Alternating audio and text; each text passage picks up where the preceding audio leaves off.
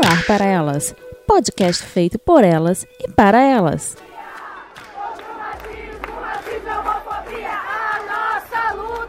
Essa luta que a gente faz aqui no Brasil, a gente faz no mundo. A gente está ligando desde as comunidades até as companheiras que estão.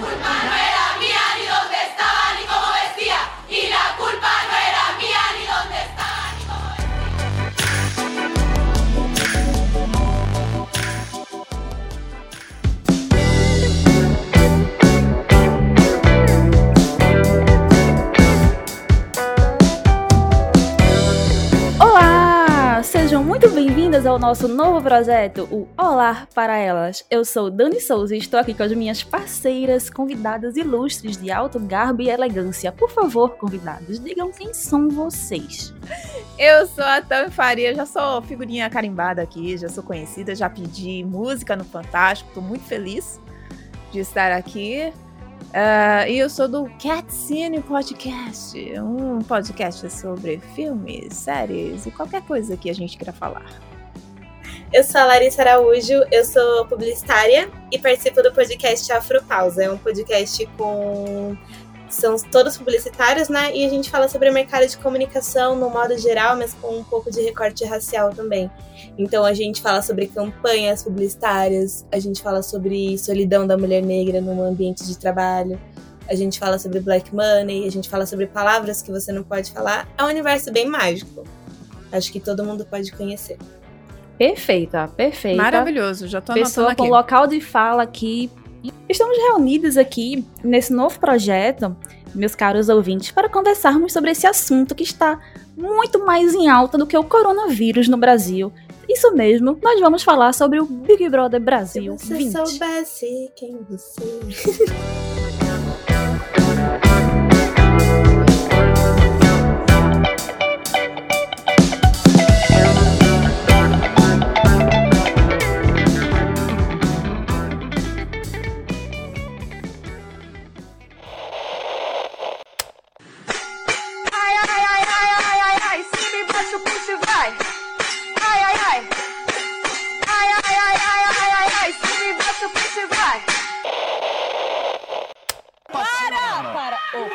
para, para, por favor. Aqui é amizade. Olha ela! Que que é isso, Ana Paula? Olha ela! Ô menino, isso é falsa, Vovó. menina! Vovó, Deixa ser falsa! vovó, Falsa!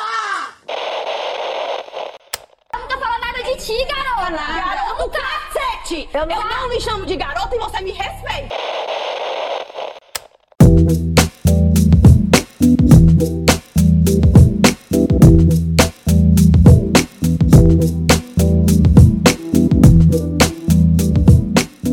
Acho muito difícil alguém não saber o que é o Big Brother, né? Porque afinal de contas já são 20 anos sendo exibido na televisão brasileira.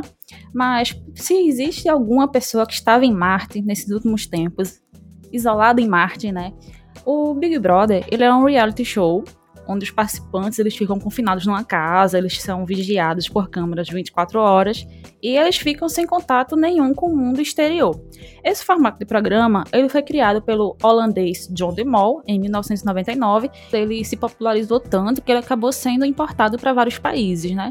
E aí, no Brasil, a primeira edição foi ao ar em 2002 e ele se popularizou tanto, tanto, tanto que ah, hoje está na sua vigésima temporada, a vigésima edição. E assim, tivemos muitas passagens inesquecíveis, personagens, as participantes inesquecíveis, uns muito notáveis, outros bem esquecíveis, né? Momentos icônicos. Acho que a maioria é bem esquecível, porque veja só, você tem 20 Ou alguns que a gente quer esquecer. É. e outros que a gente quer esquecer. Mas assim, só com uma correção, Dani, não são 20 anos de programa. São 20 edições, porque teve, 20 edições. teve ano que teve Isso mesmo. dois por ano. Foi o primeiro. Sério? Sério, é porque é assim, como eu tava falando, ele a primeira edição foi ao ar em 2002. Então, na verdade, são 18 anos em exibição. Primeiro ano, as, as duas, as duas primeiras edições foram ao ar no mesmo ano. A partir da terceira edição, ele começou a ser anual. É, para quem não sabe, eu descobri ah, recentemente pesquisando que o Big Brother, ele tem várias inspirações no livro 1984 de George Orwell. Como eu nunca li o livro, eu não, não posso fazer esse paralelo, mas vocês sabiam disso? Sim. Não sabia, não. É porque o sistema que vigia todo mundo em 1900 1984 se chama Big Brother. E é, é como ele observa todo mundo. É, é aquela ditadura, né? Linda, maravilhosa. Gente, Só que não. Pois é, veio daí. Pois é, então fica aí a indicação para lermos, lermos na quarentena o 1984. E aí, é, voltando, né? O programa ele foi comandado por Pedro Bial desde o seu, da sua primeira edição até 2016. Ele teve discursos memoráveis. Ele ficou muito conhecido, principalmente pelos discursos que ele fazia durante as eliminações. E outra curiosidade para quem não sabe, que eu também não lembrava, juro por Deus, eu não lembrava disso, mas a Marisa Hort, ela apresentou o programa com Pedro Bial na primeira edição. Jesus. Apresentou alguns programas e depois ela foi afastada. Eu- Aí ficou só o Bial. Eu acho que ela apresentou, tipo, uns quatro ou cinco dias, porque eu acho que ela tava muito encarnada em Magna, Magda. E assim, ela tinha umas, uns comentários muito. eu- eu- não tem como outra palavra a não ser dizer que eram muito burros. Sabe? Ela, ela- ela errava muito. Eu não sei o que, que, tava, que tinha acontecido com a Marisa Hort, se ela não queria estar ali. Mas eu sei que a, o, a quantidade de programas que ela participou foi muito, muito pouco. Não, ela nem terminou a temporada. Pois então, o programa, ele- como eu falei, ele acabou se tornando um grande fenômeno. E um fenômeno tão grande que ele, assim, é difícil você conhecer alguém que não conheça o Big Brother, Big Brother Brasil. E, mas aí, gente, com isso veio aquela famosa treta, né? É, vocês são alienados, vocês deveriam ler um livro, o que é que vocês veem tanto em BBB, e blá blá blá blá blá blá blá, vocês são um povo sem cultura, BBB e todas aquelas conversas que vocês com certeza já ouviram falar por aí, né? Mas, então, né, a questão é, nós somos alienadas porque assistimos BBB? Olha, eu acho que. E todas essas coisas que você falou, por exemplo, eu faço. Eu leio bastante. ahn, pe- pesquiso bastante sobre cultura. Normalmente as coisas que eu leio é sobre cultura história. Então, acho que eu não sou alienada. Só gosto de entretenimento. E aí, talvez seja algo que esteja acontecendo agora, que vem mudando assim, é que o que tá rolando, o que vai acontecendo nos anos do Big Brother é meio que tá acontecendo nos anos em que a gente vive. Por exemplo, teve um ano que começou a ter muitas discussões sobre causas LGBTQIA+. E aí foi um ano que estava acontecendo isso no país e dentro da casa também, sabe? Então é como se a gente estivesse acompanhando é, através de vivências parecidas com as nossas ou não, coisas que estão acontecendo fora. Então, tipo, não é porque você é alienado só porque você assiste Big Brother, sabe? É um meio de entretenimento. É, e é- principalmente hoje, em 2020, não tem como alguém não ser pelo menos impactado com alguma coisa de Big Brother. É meio que. Aí sim que essa pessoa vai ser alienada. Mas eu acho que tá tudo bem você assistir o que você quiser. Assim, sempre que começa um Big Brother atualmente, chega começa aquela brincadeira. Ah, eu já vou ali me alienar assistindo Big Brother. Ah, eu gosto de ser alienada. Já, a gente já sabe quais são os memes, né? Que começam todo, todo ano. Eu tenho um amigo que fez um tweet assim, é, já dá pra gente parar de fingir que não vai assistir Big Brother e começar a comentar sobre? É. isso? Maravilhoso. Olha, eu lembro é, o primeiro Big Brother que foi algo totalmente diferente do que é hoje. Eu lembro na primeira edição que a, todo mundo, assim, não podia entrar com maquiagem. ah, o pessoal passava realmente fome. Assim, era um, é- era um- uma experiência é, que, assim, era para avaliar o psicológico, era para você, era uma experiência antropológica, né, para você assistir aquilo, mas as pessoas que estavam lá dentro não, não tinham acesso a materiais de beleza, não tinham acesso a shampoo, sabonete, essas coisas, era tudo que era dado. Ou você tinha que ganhar por meio de provas. Então tinha prova da comida, prova de não sei o quê, prova para você ganhar a feira. Era, era sempre assim. Então, o primeiro foi bem hardcore. E eu acho que por isso mesmo que eles modificaram depois. eu gostava desses, dessas primeiras edições porque era assim, era uma coisa mais difícil realmente, tá entendendo? Depois, eu achei que ficou realmente uma coisa muito alienada, porque entrava uma turma que, assim, eu ficava, meu Deus, de onde saiu isso? E eu não sei o que foi exatamente que aconteceu nessa edição, que virou uma chave, assim, sabe? Que de repente ficou, virou estudo. Mas é, mas é isso, sabe? Eu acho que por um bom tempo ele ficou dormente, como realmente uma coisa de pessoas alienadas, era uma coisa assim totalmente fora da realidade, sabe? A pessoa que sentava para assistir aquilo, porque não, não tinha não tinha nada demais, tá entendendo? É, e agora não, agora mudou alguma coisa que a gente vai conversar mais na frente. Pegando essa tua fala, né, de, da primeira edição, é, vocês sempre assistiram Big Brother? Vocês lembram, assim, de desde quando vocês começaram a assistir? Ou vocês começaram a assistir essa edição por causa de alguma coisa que chamou a atenção? Então, eu assisti, como eu falei já anteriormente, eu assisti as primeiras, eu acho que seis edições. Lembro vagamente das pessoas, eu lembro de, de algumas que realmente se destacaram, mas eu acho que foi na edição que o Max ganhou que eu realmente abandonei o programa e aí eu voltei esse ano e eu era uma das pessoas que falava: "Nossa, BBB lixo".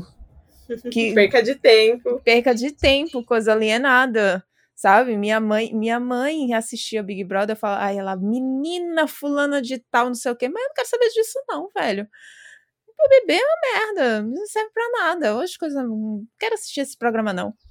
Só tem putaria. E hoje pagou com a língua, né? E... Só tem putaria. Só tem putaria, porque era basicamente isso. Assim, eu não sei, o pessoal, a produção escolhia dedo, sabe? Porque você já sabia, o pessoal ia se pegar, ia é, rolar alguma polêmica aí de alguém que fez alguma coisa debaixo de, do edredom, e era isso, todo ano estava acontecendo isso, então eu não prestava mais atenção, sabe? Eu passei umas boas várias edições sem saber o nome de ninguém, uh, inclusive no ano passado, agora eu só sabia as, as polêmicas, né? Quando foi esse ano, eu vi que eles mudaram, né, a dinâmica que colocaram influencers também. Eu disse, nossa. E eu me lembro também que houve uma, um grande bafafá pelo, entre o meio dos influencers dizendo quem é o influencer que vai aceitar participar do Big Brother. Meu Deus. Nossa, eu lembro disso. Você lembra?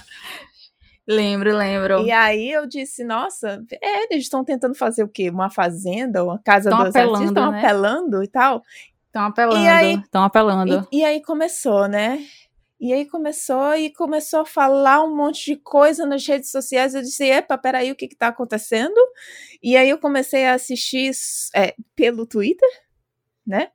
Até que chega um momento que você se rende, você chega, mãe, por favor, não assista nenhum filme agora, vai começar a BBB.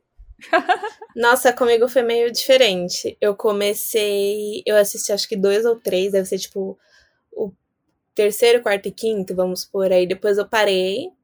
E aí eu falei, ah, não vou ver mais. Aí o ano passado eu vi que tinha algumas pessoas com discursos que eu concordava, alguns meio que coerentes, e não acompanhei. Mas eu pesquisava sobre as pessoas. Tipo, tinha o Rodrigo, a Rízia. Aí eu vi que era meio que separaram por Vila Caltrin, que é um, uma casa de shows aqui bem elitista, São Paulo. Aí colocaram, tipo, Vila Caltrin e Baile da Favela. Então era meio que eu falei, ah, tá começando a mudar algumas coisas. Na edição passada tinha algum, tinha tipo youtubers, mas que não eram grandes. E aí nessa edição, quando falaram que ia rolar youtuber, eu falei, gente, deve ser tipo a pessoa não deve estar tá precisando muito, né, para poder ir pro Big Brother, porque o Big Brother já passou, já deu o que tinha que dar. E eu peguei um bode do ano passado porque uma menina com discurso racista ganhou, então eu falei, cara, não vou ver mais. Aí, beleza. Comecei a acompanhar. Aí eu comecei a ver que no Twitter só tava sorrando gente falando de Big Brother. Eu falei, gente, mas o que que tá acontecendo? O que que tá acontecendo? O que tá acontecendo? e aí eu comecei a assistir pelo Twitter e pelo Instagram. Eu, come... eu percebi que realmente eu estava assistindo, deixa eu ver, no paredão do Adson. Que foi. Não, mentira. eu, come... eu comecei a ver na casa de vidro. Porque daí eu comecei a entender que ia rolar uma casa de vidro. E a galera tava mandando mensagens, assim, tipo, explicando as coisas. Falei, gente, para as pessoas saindo da casa delas, com um cartaz pra uma casa de vidro pra mandar mensagem pro Big Brother, o negócio deve estar alguma coisa acontecendo, né? E aí eu comecei a ver, tipo, algumas trechos do Twitter assim na casa de vidro. E aí, no dia que eu vi que eles entraram, eu falei, gente, deve estar acontecendo alguma coisa. Fui olhar pelo Twitter. No paredão, eu falei, agora tô, tô de vez. Porque eu tava reclamando. E olha que bizarro. Eu tenho uma televisão no meu quarto e eu não, tipo, eu nunca liguei a televisão. Eu só assistia Netflix, Amazon, essas coisas de streaming de pra, tipo, ver séries e filmes. Eu descobri que eu não tenho cabo de, da antena no dia do paredão. Da porque antena. Foi o único dia que eu fui ligar a televisão, sabe? Eu tenho, ela tem sete anos no quarto e eu percebi, tipo, no dia que eu fui ligar. Aí eu fiquei, agora eu desse e fico na sala, assim, gente, vai começar Big Brother, todo mundo fica quieto, porque agora eu assisto. É bem bizarro. Pois é. Comigo também aconteceu bem parecido, né? Eu comecei, como eu falei lá no começo, eu comecei a assistir a primeira edição. Eu assisti a primeira edição, a segunda, e eu fui assistir por vários anos, eu sempre acompanhando ali, né? Depois eu fui deixando, porque a vida foi mudando, o ritmo, isso, aí também as edições já não eram mais como era antes, né? Porque antes elas eram mais simples, né? As pessoas eram mais. Uma coisa engraçada é que tinha uma época que o Big Brother era tão popular que eles faziam sorteio para as pessoas entrarem. Eles não tinham, tinha algumas pessoas que elas não eram escolhidas pela produção, elas eram sorteadas para entrar na casa. E foi uma, uma dessas que veio a Cida, que foi a que venceu o Big Brother 4. Ela era uma pessoa carente da comunidade e tal, e ela acabou caindo na graça do público, né, na época. E assim, isso até é uma crítica que é, por exemplo, a minha mãe faz muito ao Big Brother porque sempre são pessoas pessoas ricas, né? Pessoas que têm, já têm uma condição social melhor, não tem, dificilmente a gente vê uma pessoa que vem da periferia, uma pessoa mais simples e tal. Privilegiados. É, né? são mais privilegiados. Aí eu passei algumas edições sem acompanhar. Umas eu acompanhava, outras não. Tinha ano que eu tava mais afim, outro ano que eu tava bem nem aí. Nessa, essas últimas edições eu acompanhei, acho que o, o 16, 16, 17, 18, acompanhei. O 19 eu não vi, né? Mas aí pegando a, a fala da Larissa, né? Eu, eu acompanhei algumas coisas pela internet do que estava acontecendo, porque realmente teve essas. Tinha umas pessoas que tinham os discursos mais é, de militância, mais abrangente tudo mais, e tinha pessoas que tinham comportamento mais duvidosos mas eu realmente não tive interesse em parar para assistir. Já nessa edição, as coisas foram me chamando mais a atenção e eu acompanhando também pelo, muito pelo Twitter. Eu vi os comentários no Twitter. Depois eu comecei a ver os vídeos no Twitter. Depois eu comecei a ver os vídeos no Globoplay. Aí eu já tava na sala assistindo. Já converti minha família agora todo dia no horário, no horário a gente tá lá assistindo Big Brother todo mundo. Já tá todo mundo esperando. Todo mundo torcendo, já tá, tá todo, todo mundo viciado no BBB. Algo que me incomoda é que a galera tá falando que nessa edição começaram a levantar bandeiras e começaram a ter um, um processo de militância e de pessoas que realmente são engajadas em alguma causa. E aí é, eu entro até numa questão que isso me incomoda muito, porque na edição passada tinha a Rízia, tinha o Rodrigo, tinha a Gabi, tinha várias pessoas com discursos extremamente coerentes e que abraçavam sim uma causa, é, na maioria das vezes eram raciais, mas, tipo, porque, era, porque eram pessoas negras ou pessoas, tipo, consideradas o grupo favela. Favela não, né? Que é errôneo falar favela, mas, tipo, do grupo comunidade, baile de favela, né? é, da comunidade, a gente não vai dar ouvido, sabe? Tanto que, se a gente parar para olhar a visão que as, a, a, pessoa que ganhou ano passado, que foi, acho que é Ana Paula o nome dela. Isso. Paula. É Paula, Paula. A Paula, ela é extremamente padrão Sim. E aí você vê que, nesse ano quem começou a ser a fada sensata, tipo, a fada sensata Marcela, ela é exatamente igual a Paula. Então, tipo, as pessoas dão é ouvido. O estereótipo, é, né? As pessoas dão ouvido exatamente pra esse tipo de estereótipo, sabe? Então não compensa você falar que ah, agora tem discursos, porque antes não, antes não tinha. Tipo, antes tinha sim, sabe? Teve a Gabi num vídeo que viralizou. Tinha, eu lembro. Teve um vídeo da Gabi viralizando, cantando Cota não é esmola, por exemplo, num discurso extremamente coerente, a galera fala que aquilo não era militância ou que era mimimi só porque eram de pessoas negras. Então isso me incomoda às vezes.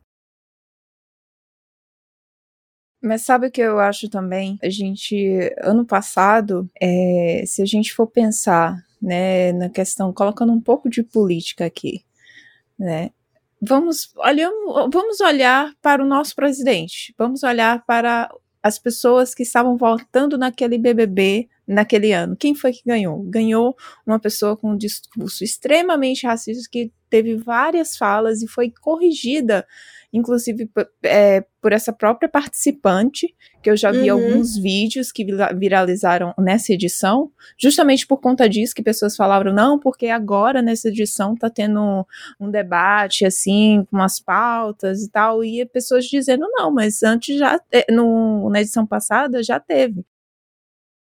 Mas eu acho que a edição passada foi muito reflexo dessa, dessas pessoas, sabe, que, enfim, colocaram uma certa pessoa no poder. Uma polarização, né? Exatamente. Assim, eu acho que o discurso sempre existiu. Essas narrativas, elas sempre existiram na casa. Tanto é que eu acho que foi a Larissa que, que falou, né? Quando a gente tava falando da questão de alienação e tal, que sempre tem essas questões vindo à tona dentro da casa. Uhum. E que isso reflete, a gente aqui fora tá vendo. E, e essas narrativas vão sendo construídas. E a questão é, nem todo mundo tá vendo, nem todo mundo tá falando sobre isso. A partir de determinado tempo pra cá, foi que isso começou a ter mais visibilidade na mídia. Por exemplo, o BBB 17, se eu não me engano, que foi o da Emily, teve a questão do relacionamento abusivo ali. Sim. Sim. Do Marcos Harper. E teve a outra questão também de estupro. Só que aí, Tami, uma coisa que você falou que, tipo, me lembra também é que, assim, é, é- essa questão política, é, na verdade, começou em 2018, né? Que foi quando Isso. começou esse, essa, esse tererê da, do- da problematização do presidente, porque ninguém gosta dele. Eu não gosto, não sei vocês, mas não gosto. Não, de Não, jeito ninguém, nenhum. Ninguém, ninguém- ninguém gosta, ninguém gosta. eu entenderia se esse discurso viesse na, tipo, em 2018, em 2017, tipo, anos anteriores, quando a gente começou a entender mais ou menos o que era esse tipo de comportamento, sabe? Agora, tipo, em 2019, teve todo um, um processo de meio de quebrando algumas barreiras e quebrando vários tabus, assim, porque ele já tinha sido eleito. Uhum. E aí, em 2019, as pessoas, elas, tipo, escolheram. Foi exatamente pela pirâmide social. Porque, tipo, é o homem branco, depois é a mulher branca, aí vem o homem negro e a mulher negra. E quem saiu foi sempre de baixo pra cima, sabe? Até a mulher ganhar, porque não tinha nenhum macho decente. Porque se tivesse uma versão dele, uma versão da Paula igual numa versão masculina, esse cara tinha ganhado. Eu acho que às vezes a gente pega algumas coisas, tipo, ah, por exemplo, a questão política, é claro que ela interfere muito. Mas ali eram, eu acho que é muito de as pessoas estavam esperando o de sempre e não tinha ninguém para afirmar algum discurso, tipo, alguém que tem voz, sabe? Que tem, tipo, um privilégio grande que possa falar sobre esse tipo de questão e esse tipo de discurso. Porque eu não vi nenhuma pessoa branca ali abrindo esses discursos, por exemplo. Eram só as pessoas que não têm voz normalmente numa, no na questão social, social. Agora que tem nessa versão, é aí sim que as pessoas estão dando ouvido. Então, tipo, não é muito sobre, sobre ser anos e a questão política. Eu acho que é sobre quem é que tá falando. É, eu falo com relação à questão política, porque assim, como o BBB geralmente acontece nos primeiros meses do ano, então ali a gente ainda tinha uma sensação de comemoração, sabe? Pelo presidente e tal. Hum, Então, por conta disso que eu acho que ainda é um reflexo. É, mesmo tudo tendo, as eleições tendo acontecido em 2018, mas eu acho que no início do ano ainda estava muito forte. Mas aí a gente pode aproveitar essa questão, né? Já que a gente tocou nesse assunto e tudo mais, vamos falar um pouco sobre as narrativas que foram levantadas nessa edição. Eu queria pegar carona numa fala do Babu, quando ele estava conversando com o Prió em um determinado momento da casa. Eles estavam falando sobre as bandeiras sociais. Então, o Babu, ele falou algo assim no sentido que ah, as bandeiras sociais, elas existem para serem usadas no dia a dia, não para ganhar prêmio. E assim, eu fiquei impactada com isso que ele falou. Achei bem, bem coerente, né? Eu fiquei lembrando da, das narrativas que foram construídas desde o início do programa até então, né? Eu lembro que começou com a saga dos machos escrotos, né? Que eles começaram estavam querendo criar um planinho pra difamar as meninas e fazer querendo que elas traíssem os namorados e tudo mais. E aí teve uma, alguma confusão dentro da casa que as meninas foram confrontar os meninos. E aí teve toda aquela questão lá que foi levantada do, dos discursos feministas e tudo mais. A gente pode dizer que essa foi a primeira temporada. é, vamos separar por temporadas, né? É, eu, eu acho que essa primeira temporada começou quando os primeiros vídeos, assim, deles falando, né? Porque o da Marcela é muito claro que ela já fala, tipo, eu não passo pano pra macho escroto, eu sou feminista, eu sou isso, eu sou aquilo. Então ela já se mostrou aquela mulher toda fortuna, que não tem medo, e não sei o quê. E aí as outras foram meio que se mostrando mais ou menos como eram. E os meninos, eles eram totalmente os opostos, sabe? Como se estivesse ainda na primeira edição. Tipo, ah, eu vim aqui pra beijar não sei quem, eu tô aqui porque eu sou assim mesmo, tem que me aceitar. Senhora. E aí esses discursos meio ridículos. E eu lembro que, tipo, pelo que eu entendi mais ou menos, né, porque eu não acompanhei, mas nas primeiras semanas, assim, a Marcela e a Gisele, que tinham esses discursos, estavam meio que perdidas na casa. Então elas começaram a conversar com os meninos, e aí os meninos falaram para elas que o plano deles, que estavam, inclusive, um ponto que eu acho que a gente vai retomar em vários momentos, mas acho bom as pessoas entenderem aqui. Nesse discurso que estavam os meninos, estavam todos os meninos, exceto o Babu. E aí todos eles estavam conversando e eles falaram que a ideia era fazer as meninas se queimarem lá fora com os namorados, os maridos que têm, e como algumas delas eram fam são famosas, né? Elas iam ficar mal na fita, assim, e iam saindo uma por uma. Spoiler. E aí ele Deu certo. foi, então, é, deu super certo. Aí, ele, aí eles contaram isso pra Gisele e pra Marcela, porque elas estavam meio que perdidas no jogo, e as duas ficaram muito indignadas com o que estava acontecendo. E elas tentaram avisar as meninas. Ah, eu lembro que a Boca Rosa ela foi tirar satisfação, porque esse GIF eu vi que ela, ela bufando assim pra falar com o Adson. Ele disse que era mentira. E aí as meninas se passaram como mentirosas.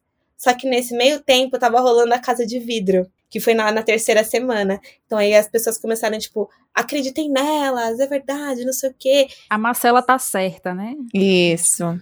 É, e aí teve um discurso do Lucas que era muito grudado com a Mari, que ele disse que só não comeu ela porque não tava com fome. E isso, de novo, todos os meninos reunidos, exceto o Babu, estavam todos eles reunidos né, no momento dessa fala. E aí eles pegaram, colocaram isso no cartaz. Então, tipo, essa primeira temporada, assim, até os recados na Casa de Vidro, acho que começou a bombar quando souberam da Casa de Vidro, assim. Porque daí o público começou a engajar, sabe? Começou a falar, tipo, meu, eles são alienados, elas precisam saber. E assim, eu nunca vi uma casa de vidro tão bombada, né? Como essa, que a galera tava toda tão indignada que eles foram pro shopping levar cartazes. Eu nunca tinha Isso. visto isso em BBB nenhum. Mas sabe o que é isso? Isso é reflexo justamente de ter pessoas influencers dentro do programa. Sim. Porque assim, A Bruna Marquezine foi na Casa de Vidro pra passar recado pra Manu. olha isso, gente. Mesmo que você tenha pego pessoas que, por exemplo, ah, foi, foi, atriz, ou foi, sei lá, fez alguma coisa, uma, uma subcelebridade, é youtuber, mas essas pessoas que entraram, Pyong, Rafa Kalimann, a Mari Gonçal, é, Gonzalez, né? Uhum. qual foi a, a Manu Gavassi, são pessoas influencers, são pessoas que têm muitos seguidores. A Boca Rosa também. Ex- A Boca Rosa, sabe? A Boca Rosa era a única que eu conhecia. Não, a única pessoa que eu conhecia desse- dessa galera era o Babu, porque eu já conheci o Babu da, da televisão. Ah, sim, e o Babu também. e a Manu Uhum. Gavassi, que eu, eu li a revista Capricho, tá? Quando eu era novinha, então... Não, então, eu conhecia todos, exceto a Gabi Martins, porque a Gabi também entrou como famosa. A Gabi eu não conhecia. A Gabi entrou como famosa? Entrou como famosa porque ela é, ela é conhecida. Ela tem até, tipo, uns vídeos com o Massa Fera lá, que eu não lembro o nome dele. Acho que foi aí que começou a gerar engajamento, né? Porque a galera começou a ver que, tipo, tem gente, tem gente, tem gente famosa. Os famosos amigos de- dos participantes ficaram enlouquecidos. Eu lembro que viralizou um, um GIF, assim, uma- um vídeo, na verdade, da, da Bruna Marquezine mandando mensagem pra Manu Gavassi. Que era, você tá no Big Brother, você não me falou? Como assim? Me responde, me responde. Eu, lem eu lembro, eu vi esse vídeo também. Achei muito legal. Então, eu acho que justamente por, pelos famosos que são amigos dessas pessoas estarem falando sobre isso, foi que deu um engajamento maior para esse Uhum, programa. Foi. Foi um acerto muito, muito, muito pontual eles terem colocado pessoas influencers assim, sabe, dentro da casa. Sim, isso era, inclu- inclusive, era um dos pontos que eu ia atacar, né? Eu quero dizer que o Boninho foi inteligente, né? Isso foi uma jogada muito acertada dele de fazer isso. Foi, porque o Big Brother tava caindo. E, tipo, por exemplo, essa edição teve recorde, ele tava caindo em audiência, conforme foi passando os anos. Total. E aí, eles tiveram, por exemplo, nessa edição, recorde de audiência, recorde de votação. Então, pra ele, tipo, foi uma sacada de gênio, sabe? Total. É meio que salvar o programa. O ano que vem, quanto não vai ter de influência se oferecendo pra participar? Uhum. Eu tô quase me é. inscrevendo. E aí, vamos, vamos fechar aqui essa primeira temporada, né? Chegaram, o pessoal da Casa de Vidro, eles, eles foram pra casa. A tour da Casa de Vidro. Que essa a tour foi quando eu comecei a ficar engajada. A galera começou a ficar indignada com essas mensagens. E aí, no dia que a Bruna Marquezine foi, porque o que, que aconteceu? A Manu Gavassi tava ficando com um menino, e aí ela gravou um vídeo falando: Ai, eu não sei se você. Você pediu pra não fazer isso, mas se você quiser namorar comigo, eu só vou saber depois do Big Brother, porque eu tô aqui e você tá aí. Então, se você aceitou, não vou saber, vou agir como se a gente estivesse namorando. E aí, a Bruna Marquezine foi levar essa mensagem na casa de vidro. E ela gravou um story falando assim, gente, eu tô tão viciada que eu fui levar o recado pra, pra Manu. Tipo, pra galera que entra na casa de vidro passar esse recado pra Manu. Quando ela falou isso, começou, tipo, um monte de galera a pensar o quê? Posso fazer o mesmo. E aí começou a, a descer recado. Falando que o Felipe, o menino lá falou que não comeu a coisa porque não tava com fome. Falou que era pra acreditar na Marcela, que ia sair um por vez. Aí colo- eles fizeram, inclusive, uma lista com o nome dos homens, né? Que Os homens, Sim! dos homens que estavam envolvidos. Falaram que. É porque as meninas estavam sem entender, porque ne- nessa edição que aconteceu, o Patrick saiu ne- nesse dia. Que eles entram na casa de vidro, eles estavam sem entender porque o Patrick saiu. E aí ninguém sabia do caso. E ele tava com, com o Hudson, não foi? É, é. Aí eles começaram a fazer esses recados. E quando. Só que o Boninho viu que tinha muita gente ali movimentando isso e passando muita informação. E ele chegou com o pessoal da casa de vidro. Ele entrou dentro da casa e falou pra eles: tipo, não é pra vocês levarem todas as informações que vocês forem receber. Sabe? Tenham uma noção e saibam do que vocês forem falar.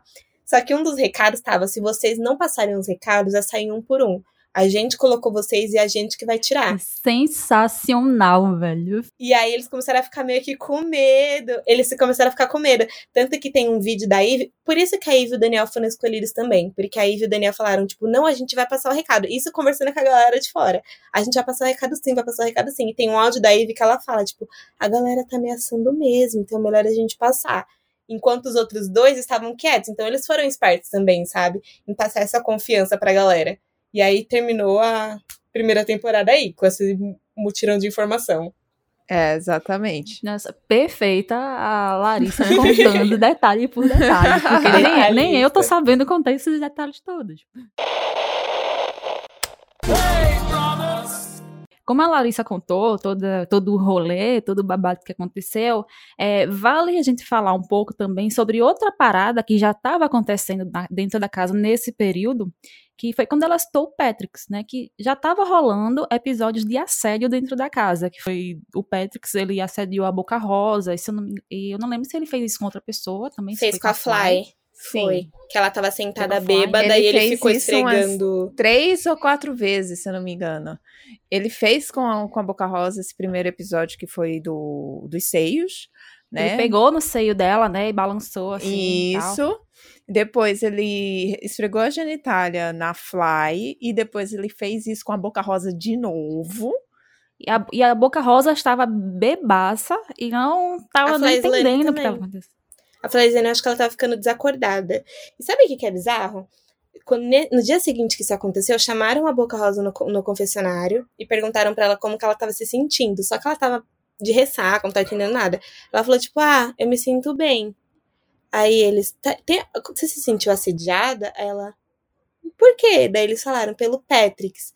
Ela, não, ele é meu amigo. Só que eu tenho, eu, Larissa, tenho certeza que se essa imagem do que tudo que aconteceu ali, ela visse, aí ela ia ter, ela se sentir diferente. Porque a pessoa falando, ela não sabe nem de qual momento, sabe? Tipo, ela nem se recorda. Mano, a pessoa tava bêbada. E outra Quando coisa. acontece com a gente, às vezes a gente demora a entender o que está acontecendo. Imagina quando você está alcoolizada, você não está no seu estado normal, né? Então, É assim, exatamente eu acho isso. natural que tenha acontecido essa confusão com ela, dela não ter entendido, na real, o que tinha acontecido. Talvez aqui fora, né, ela vendo as imagens, ela tenha um outro posicionamento. É a mesma coisa que aconteceu com o Pyong também, porque falaram, inclusive, com as meninas é, também que foram envolvidas no caso do Pyong, que eu acho que é até mais grave do que os o, o do Patrix. Eu achei que foi muito mais grave o caso do Pyong, porque ali ele foi realmente insistente, ele tentou beijar a Marcela diversas vezes à força. E, mas ele, ele apalpou a Fly também, se eu não me engano. Ele fez. Ele isso. É, ele apalpou as meninas e aí elas falaram não. Exatamente, foi horrível aquela situação. E as meninas falaram a mesma coisa que a Boca Rosa. Tipo, não, ele é amigo e tal, não sei o que. E Na segunda temporada foi quando o Daniel entrou. a ascensão e queda E do aí a grupo primeira hippie. coisa que, tipo, ele, ele já tinha recebido um recado do Boninho falando que não era pra falar nada, né? Mas ele entrou já falando, tipo, pra Marcela que ela tava certa. E aí os meninos estavam olhando de fora e ficaram assustados, porque eles viram que eles entraram e começaram a passar um monte de recado. Eu fui pra frente da televisão assistir nesse dia, porque eu queria ver o, o impacto do babado. É, então. Isso, foi aí que eu comecei a ver também. E algo que eu achei muito in- interessante e que a gente vai pontuar, tipo, no decorrer do, desse, desse episódio do, do podcast, é que, por exemplo, o Babu, ele tava com as meninas. Tanto que no dia do paredão que saiu o Patrick e não saiu o Adson, a Manu foi chorar pro Babu. E aí ele, ela falou assim, meu, eu não entendo, será que o Brasil não tá vendo o que ele faz e não sei o quê. E o Babu, até sem saber, ele falou assim, tipo, Manu, é, se você viver, estivesse no mesmo quarto que os meninos como eu tô, você ouviria, você escutaria todas as merdas que eles falam, sabe? Dele falou, tipo, o Patrick fala muita coisa. Talvez o público não gostou.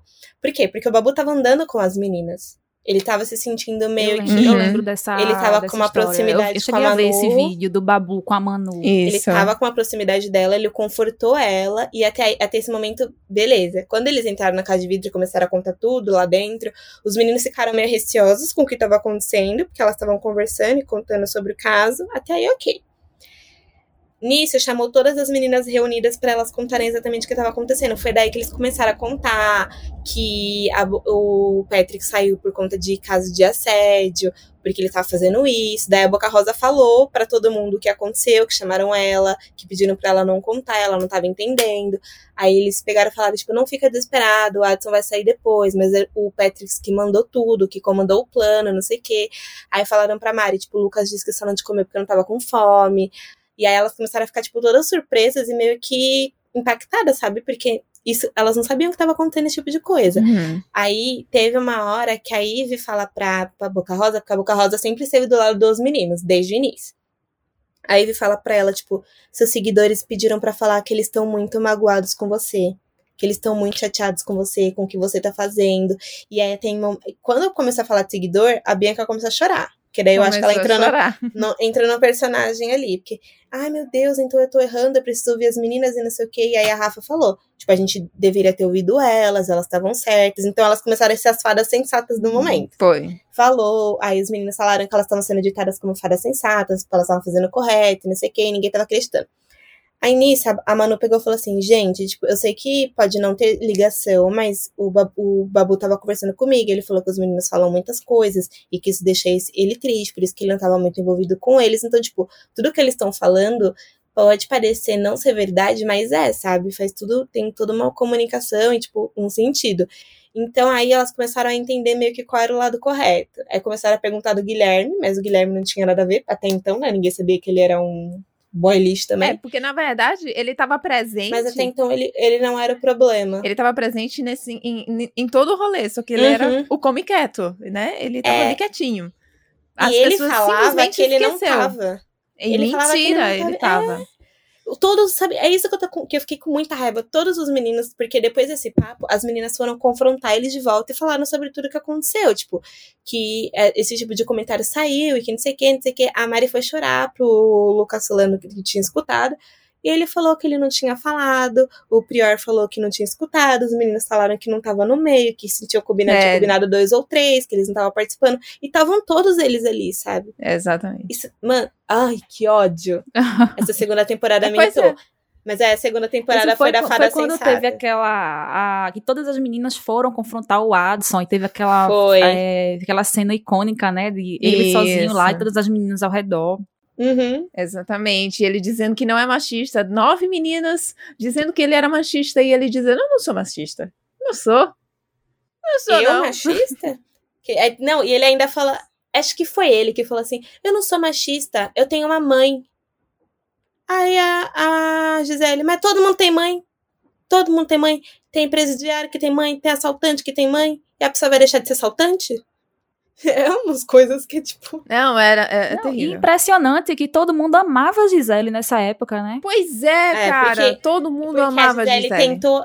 Porque a Gisele tentou conver- convencer as meninas do que ela escutou. e ninguém acreditou. Então a a Gisele ali, na primeira temporada, as fadas sensatas eram a Gisele e a Marcela. Na segunda, eram todas as meninas, menos a Bianca, porque tava passando pano pros meninos, Uhum. que até o apelido dela virou pano rosa, e a Fly, que tava, tipo, do lado delas também. Isso. Do lado deles. Então, tipo, a todas eram fadas sensatas, exceto eles. Exatamente. E eu me lembro tem, de um VT que teve que assim, os meninos, é, as meninas estavam lá dentro com o Daniel, a Ivy, tava todas as meninas, incluindo a Fly. É, e assim, o que foi combinado entre as meninas é que elas não passariam essas informações para os meninos. E a primeira coisa que a Fly faz é ir falar com o Guilherme. Nossa, sim. Sim, que ódio. É por isso que todo mundo odeia a Fly, gente. É, Exatamente. A primeira coisa que ela fez foi ir falar com o Guilherme e explicar tudo o que aconteceu. Parabéns, Fly. Neste momento, você ganhou o meu ódio. As meninas falaram que iam ficar unidas. E aí, tipo, ela fez isso e não acreditou no que elas disseram, sabe? E o rancor ficou até agora, porque todo mundo continua excluindo a Fly, esse- de vez em quando esse assunto continua voltando à tona. Por exemplo, teve um, um jogo da discórdia recentemente que isso voltou à tona, né? Quando a Thelma foi indicar ela, quando teve um jogo da discórdia. E todo mundo falou isso, que ela ficou do lado dos meninos, ela ficou do lado dos meninos, então é um assunto que pra eles ainda tá muito, assim, é uma ferida que não cicatrizou, né? Então, mas o problema da É Fly porque a Fly é a- o prior de. de é que, na Sai. verdade, o que aconteceu. É, também. Mas o que aconteceu com ela é que, tipo, ela descobriu isso, essa informação. Ela teve chance de ficar com as meninas ali, como a Bianca no início fingiu que estava. Mas aí depois ela foi pro lado deles. Quando ela percebeu que, por exemplo, tudo que a, casa, a galera passou na casa de vidro tava fazendo sentido, que era sair os meninos um por um e não sei o quê, ela começou a perceber que talvez tivesse algo errado. Mas enquanto aí a Bianca tava tarde. ali. Não, mas enquanto a Bianca tava ali com ela ainda de boa. Quando a Bianca saiu, ela percebeu, tipo, meu, tô do lado errado. E aí ela foi tentar grudar nas meninas. Só que daí já era tarde, porque, tipo, já tava tudo formado, as pessoas já estavam cientes do que tava acontecendo, sabe? Você não vai esperar suas amigas todas sair seu bonde todo pra você vir achar que agora faz sentido. Foi aí que começou a dar. Exatamente. Ela começou a se ligar. A, o Daniel, ele percebeu que a Marcela era fada sensata e logo no primeiro dia ele já engrudou nela e ficou muito próximo Jesus dela. Cristo, que homem chato. Ele ficou próximo dela. Que aí eu também acho que é op- oportunismo e até as pessoas da casa estavam achando que era. Ele começou a ficar muito grudado nela. E aí, a terceira temporada começa com as passadas de pano que ele tava recebendo. Uhum. Nossa. É. Uhum. Antes, antes disso, ainda teve, eu acho que a segunda temporada ainda engloba o relacionamento tóxico da Gabi com, com o Guilherme. Eu acho que a segunda temporada termina com a saída do Guilherme. Não, eu acho que a segunda temporada. Não, porque quando o Guilherme tava na casa ainda, tava todo mundo já ficando meio que incomodado com o Daniel. Tipo, o, o Guilherme ia sair, ia, mas o Daniel já tava na lista. Por isso que eu acho que ele entra pra terceira. A segunda temporada pra mim termina quando a Gabi olha pro Guilherme e fala assim: ai, e meio a esse Não, meu caos, Deus. tudo que tá acontecendo, eu consegui me apaixonar por você. Que aí a No galera meio de fica, tanta guerra. no meio de tanta guerra, de tanto caos. Eu consegui Eu me me apaixonar por por você. você. Querida, não tinha nem um mês de programa? Amada. Amada. Habibi. Beloved. Tem aí também a questão do, do babu. Porque o babu, ele é uma- um. É sempre uma questão que a gente vai estar voltando, voltando, voltando, né? Como a, a Larissa falou. É, teve o momento em que o babu, ele tava com as meninas. Aí teve um momento que o babu foi excluído do rolê. E teve um momento que o babu, ele acabou se aproximando dos meninos também. Então, isso é na segunda, tipo, no final da segunda. Porque ele começa a ver que as meninas estavam agindo desse jeito, elas começaram muito de se unir, de não se votar e não sei o quê. O que, que aconteceu com os dois meninos que estavam próximos, que era o Pyong, o Daniel. Não, eram três, né? O Daniel, o Pyong e o Babu. O Pyong, ele pegou meio que. Entendeu o que estava acontecendo e foi tomar a frente para meio que liderar as meninas. Como se ele tivesse se sentido pertencente àquilo. O Daniel entrou ali porque foi ele que passou a informação e ele grudou na Marcela. No Babu, eles fizeram ao contrário. Tipo, o Babu não tava conseguindo forçar essa, essa aproximação igual o Pyong fez, o Daniel fez. Então eles meio que criaram como se fosse uma bolha pra afastar ele um pouco, sabe? E aí entrou essa comunidade hippie. Teve o, o episódio também das brigas pela comida. É, e aí, tipo, o Babu ficou meio que sozinho, porque as meninas começaram a conversar, daí se assim, estavam mais próximas do Pyong, foi quando ele começou a montar a comunidade hippie, e aí estavam todos eles com aquele esquema de não se votar, porque o Pyong estava meio que, eu acho, de uma maneira oportunista, né, porque ele foi um ótimo jogador ali, estava analisando tudo e sabia que aquele era o lado meio correto. O Babu já estava meio perdido, e começou a se sentir excluído, foi quando ele foi eh, falar sobre segregação e todos os outros pontos, e aí ele chegou nos meninos, se eu não me engano, acho que no Lucas e no Prior, e falou, tipo, olha, eu tô me sentindo meio que sozinho, e como a gente já tá no mesmo quarto, a gente tá mais junto, eu prefiro me aliar a vocês, e, tipo, pra gente poder unir forças. E aí eu acho que fecha essa segunda temporada com o Babu mudando de lado, digamos assim. Inclusive, isso foi uma das coisas que me chamou muita atenção para acompanhar o programa diariamente, porque até então eu só via as coisas pelo Twitter e tal. Não eram todas as vezes que eu ia assistir a televisão, só quando era alguma coisa muito pontual. Como, por exemplo, a entrada do pessoal da Casa de Vidro, algumas eliminações. Aí eu ia, assistia, mas não estava acompanhando diariamente. Aí, com a repercussão da situação do Babu na casa, que tinha muita gente comentando que estavam muito preocupadas com a situação dele, que estava sendo excluído e tudo mais. E foi uma das coisas que me chamou a atenção, chamou muita atenção para assistir. Eu não sei vocês, né? Se isso também chamou a atenção de vocês, da forma como chamou a minha.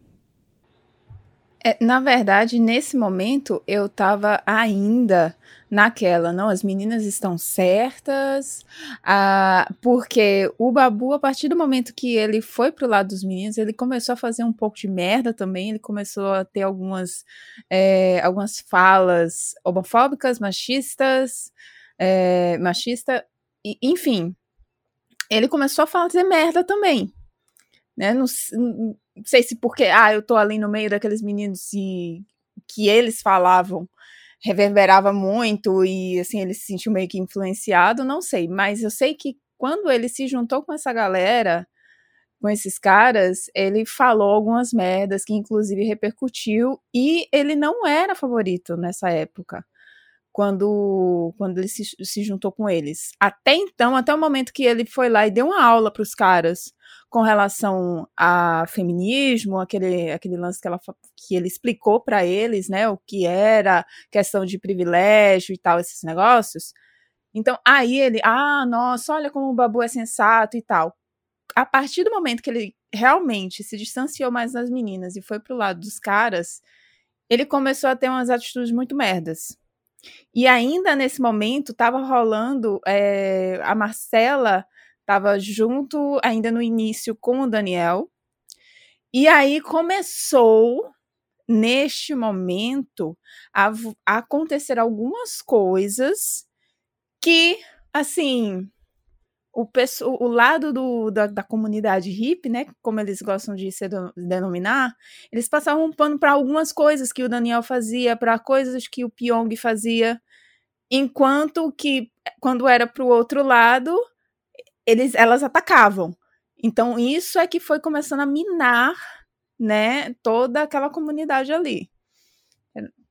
Enfim, se tornaram hipócritas. É, eu acho que o Babu, na verdade, porque eu vi um vídeo esses dias recente, acho que da Ivy, falando que o Babu mudou muito. Ele não, ele sempre foi a mesma pessoa, sabe? É, eu acho que sim. Ele tem um problema, tanto que até ele mostra num vídeo falando que o problema dele é até com a cozinha, que o filho dele falou assim: ai, pai, não vai brigar na cozinha, que não sei o quê. Babu, ele é uma pessoa que, tipo, a realidade dele é diferente de muitas pessoas ali. E a vivência dele é, é, tipo, de totalmente de uma outra forma, sabe? E a idade dele também é diferente. Então, o que foi construído para ele não é o que eu vivo, não é o que, tipo, outras pessoas vivem, por exemplo. O tempo e a, as informações que a gente recebe não as mesmas que ele recebe. Ele tava falando um dia, esses dias, que fez o, acho que o Instagram e começou a ver muita gente seguindo, acho que foi muita gente seguindo ele no Instagram na época, ele começou a ficar assustado, porque ele acha muito estranho esse tipo de coisa. então a gente tem que entender também que ali ele é o cara mais velho e tem um choque de, de idade e de geração muito grande. Então vai ter um atrito, sabe? Tipo, pessoas convivendo juntas sempre vai ter um atrito. É, uma coisa que eu percebi é que ele teve sim discursos machistas, mas diferente dos outros, quando ele percebeu o que ele falou, quando alguém disse alguma coisa, e ele ia lá e se desculpava. Isso. Coisa que eu não vi Exatamente. nenhum deles fazendo. Então, quando as pessoas falam pra mim, ah, o Babu mudou pra, pra ruim e depois ele voltou pra ser uma pessoa boa. Pra mim, ele sempre foi a mesma pessoa, sabe? Sempre teve muita coerência É. nas coisas que ele foi falando e que ele foi construindo. Diferente dos meninos, que eles ainda até falaram que não tinham dito tudo que eles disseram. Tipo, o Guilherme, por exemplo, ele começou a mudar muito depois que ele se relacionou, se relacionou com a Gabi. Ele começou com um discurso muito abusivo pra cima dela, com muita apela- apelação psicológica, que, tipo, Total. tanto que tem uma imagem que viralizou dela deitada no chão chorando, pedindo pra ficar sozinha ele lá. Sim, Olha o que dizendo você que queria tá fazendo, respirar, olha o né? que você faz comigo. Foi. É, e ela só queria ficar só. Isso também foi outra coisa que me chamou muita atenção no programa e me fez querer acompanhar realmente também, porque eu já passei por essa situação. Eu sei o que é um relacionamento abusivo, eu já vivi isso. Então, quando eu vi que isso estava acontecendo na, na casa e a forma como estava sendo repercutido, as imagens, os vídeos dela circulando, isso me abalou muito a ponto de dizer assim: eu tenho que assistir agora porque eu quero ver esse cara sair, porque eu quero ver o que, é que vai acontecer. E aí, a partir dessa situação, eu comecei a assistir todo dia e aí só sosseguei quando ele saiu. Inclusive, foi. Teve um bafafá, porque assim. é, foi um paredão entre ele e o Pyong. O Pyong já tinha feito aquele. é, tinha rolado aquele lance lá do assédio do Pyong, que foi, como eu falei antes, é, foi pior do que o dos outros Chernobyls, né? E o pessoal lá meio que passou pano pra ele. E aí teve uma galera falando: não, tem que tirar o Pyong, vocês estão esquecendo do assédio e não. Eu disse, gente, o problema é a Gabi. Porque você- a gente precisa tirar o Guilherme, porque ele está fazendo um mal diário a Gabi. Pra essa menina, sim. Ela só Exatamente. chorava. Gente, ela só chorava. Só chorava. E a o rosto dela, a fisionomia, era de uma pessoa totalmente triste, totalmente mal. Ela não tava nem sabendo mais o que tava acontecendo ali, sabe? Exato. Pois é. E eu vi uma- um vídeo, inclusive, da Manu e da Rafa, elas perceberam o comportamento da Gabi. Uhum. Eu vi um vídeo desse que as meninas pediram pra ela dividir o que tava acontecendo, porque ela tava muito mal. E ela falava que não podia falar, que não ia falar, que não ia falar. E as meninas, tipo, não, conversa com a gente, conversa com a gente. Ela, não, eu não posso. Nossa. Sabe, tipo, ele impedia ela até de conversar com as amigas sobre o que tava acontecendo. É, é muito forte isso. Exatamente. E isso me incomodou tanto, porque eu comecei a ver os vídeos de. Quando eles mostravam os vídeos, Gabi feliz most- conversando com o pessoal. E depois, a Gabi depois falar com o Guilherme. E a gente via a mudança na pessoa, Era a forma como ela passava do normal dela. Uma pessoa normal que ela é, para uma pessoa totalmente depressiva. Ela já vinha passando por problemas, né? Eu acho que ela tinha falado que antes. que tinha passado por depressão antes de entrar na casa, né? Então, ela tem depressão e ansiedade, e daí, quando ela entrou na casa, eles não deixaram ela vir com, tão- com, com medicamento.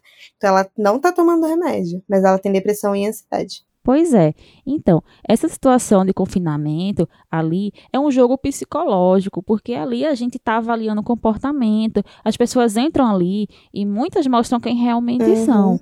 Muitas mostram seu lado podre, outras criam pesada. personagens. Dificilmente a gente sabe se a pessoa que está ali realmente é o que ela é fora da casa. Mas é como se fosse um estudo de comportamento. Tudo que está ali afeta o psicológico da pessoa de uma forma, digamos assim, absurda. Porque você perde a noção da realidade aqui fora, você não convive mais com outras pessoas, são só com a- aquelas pessoas ali dentro. Você não tem mais notícias, né? Você não tem contato com o meio exter- externo. E qualquer coisa afeta. Por exemplo, hoje a gente vê o quanto coisas pequenas afetam a Gisele. Nossa, gente, pelo amor de Deus, aquela garota precisa muito se tratar.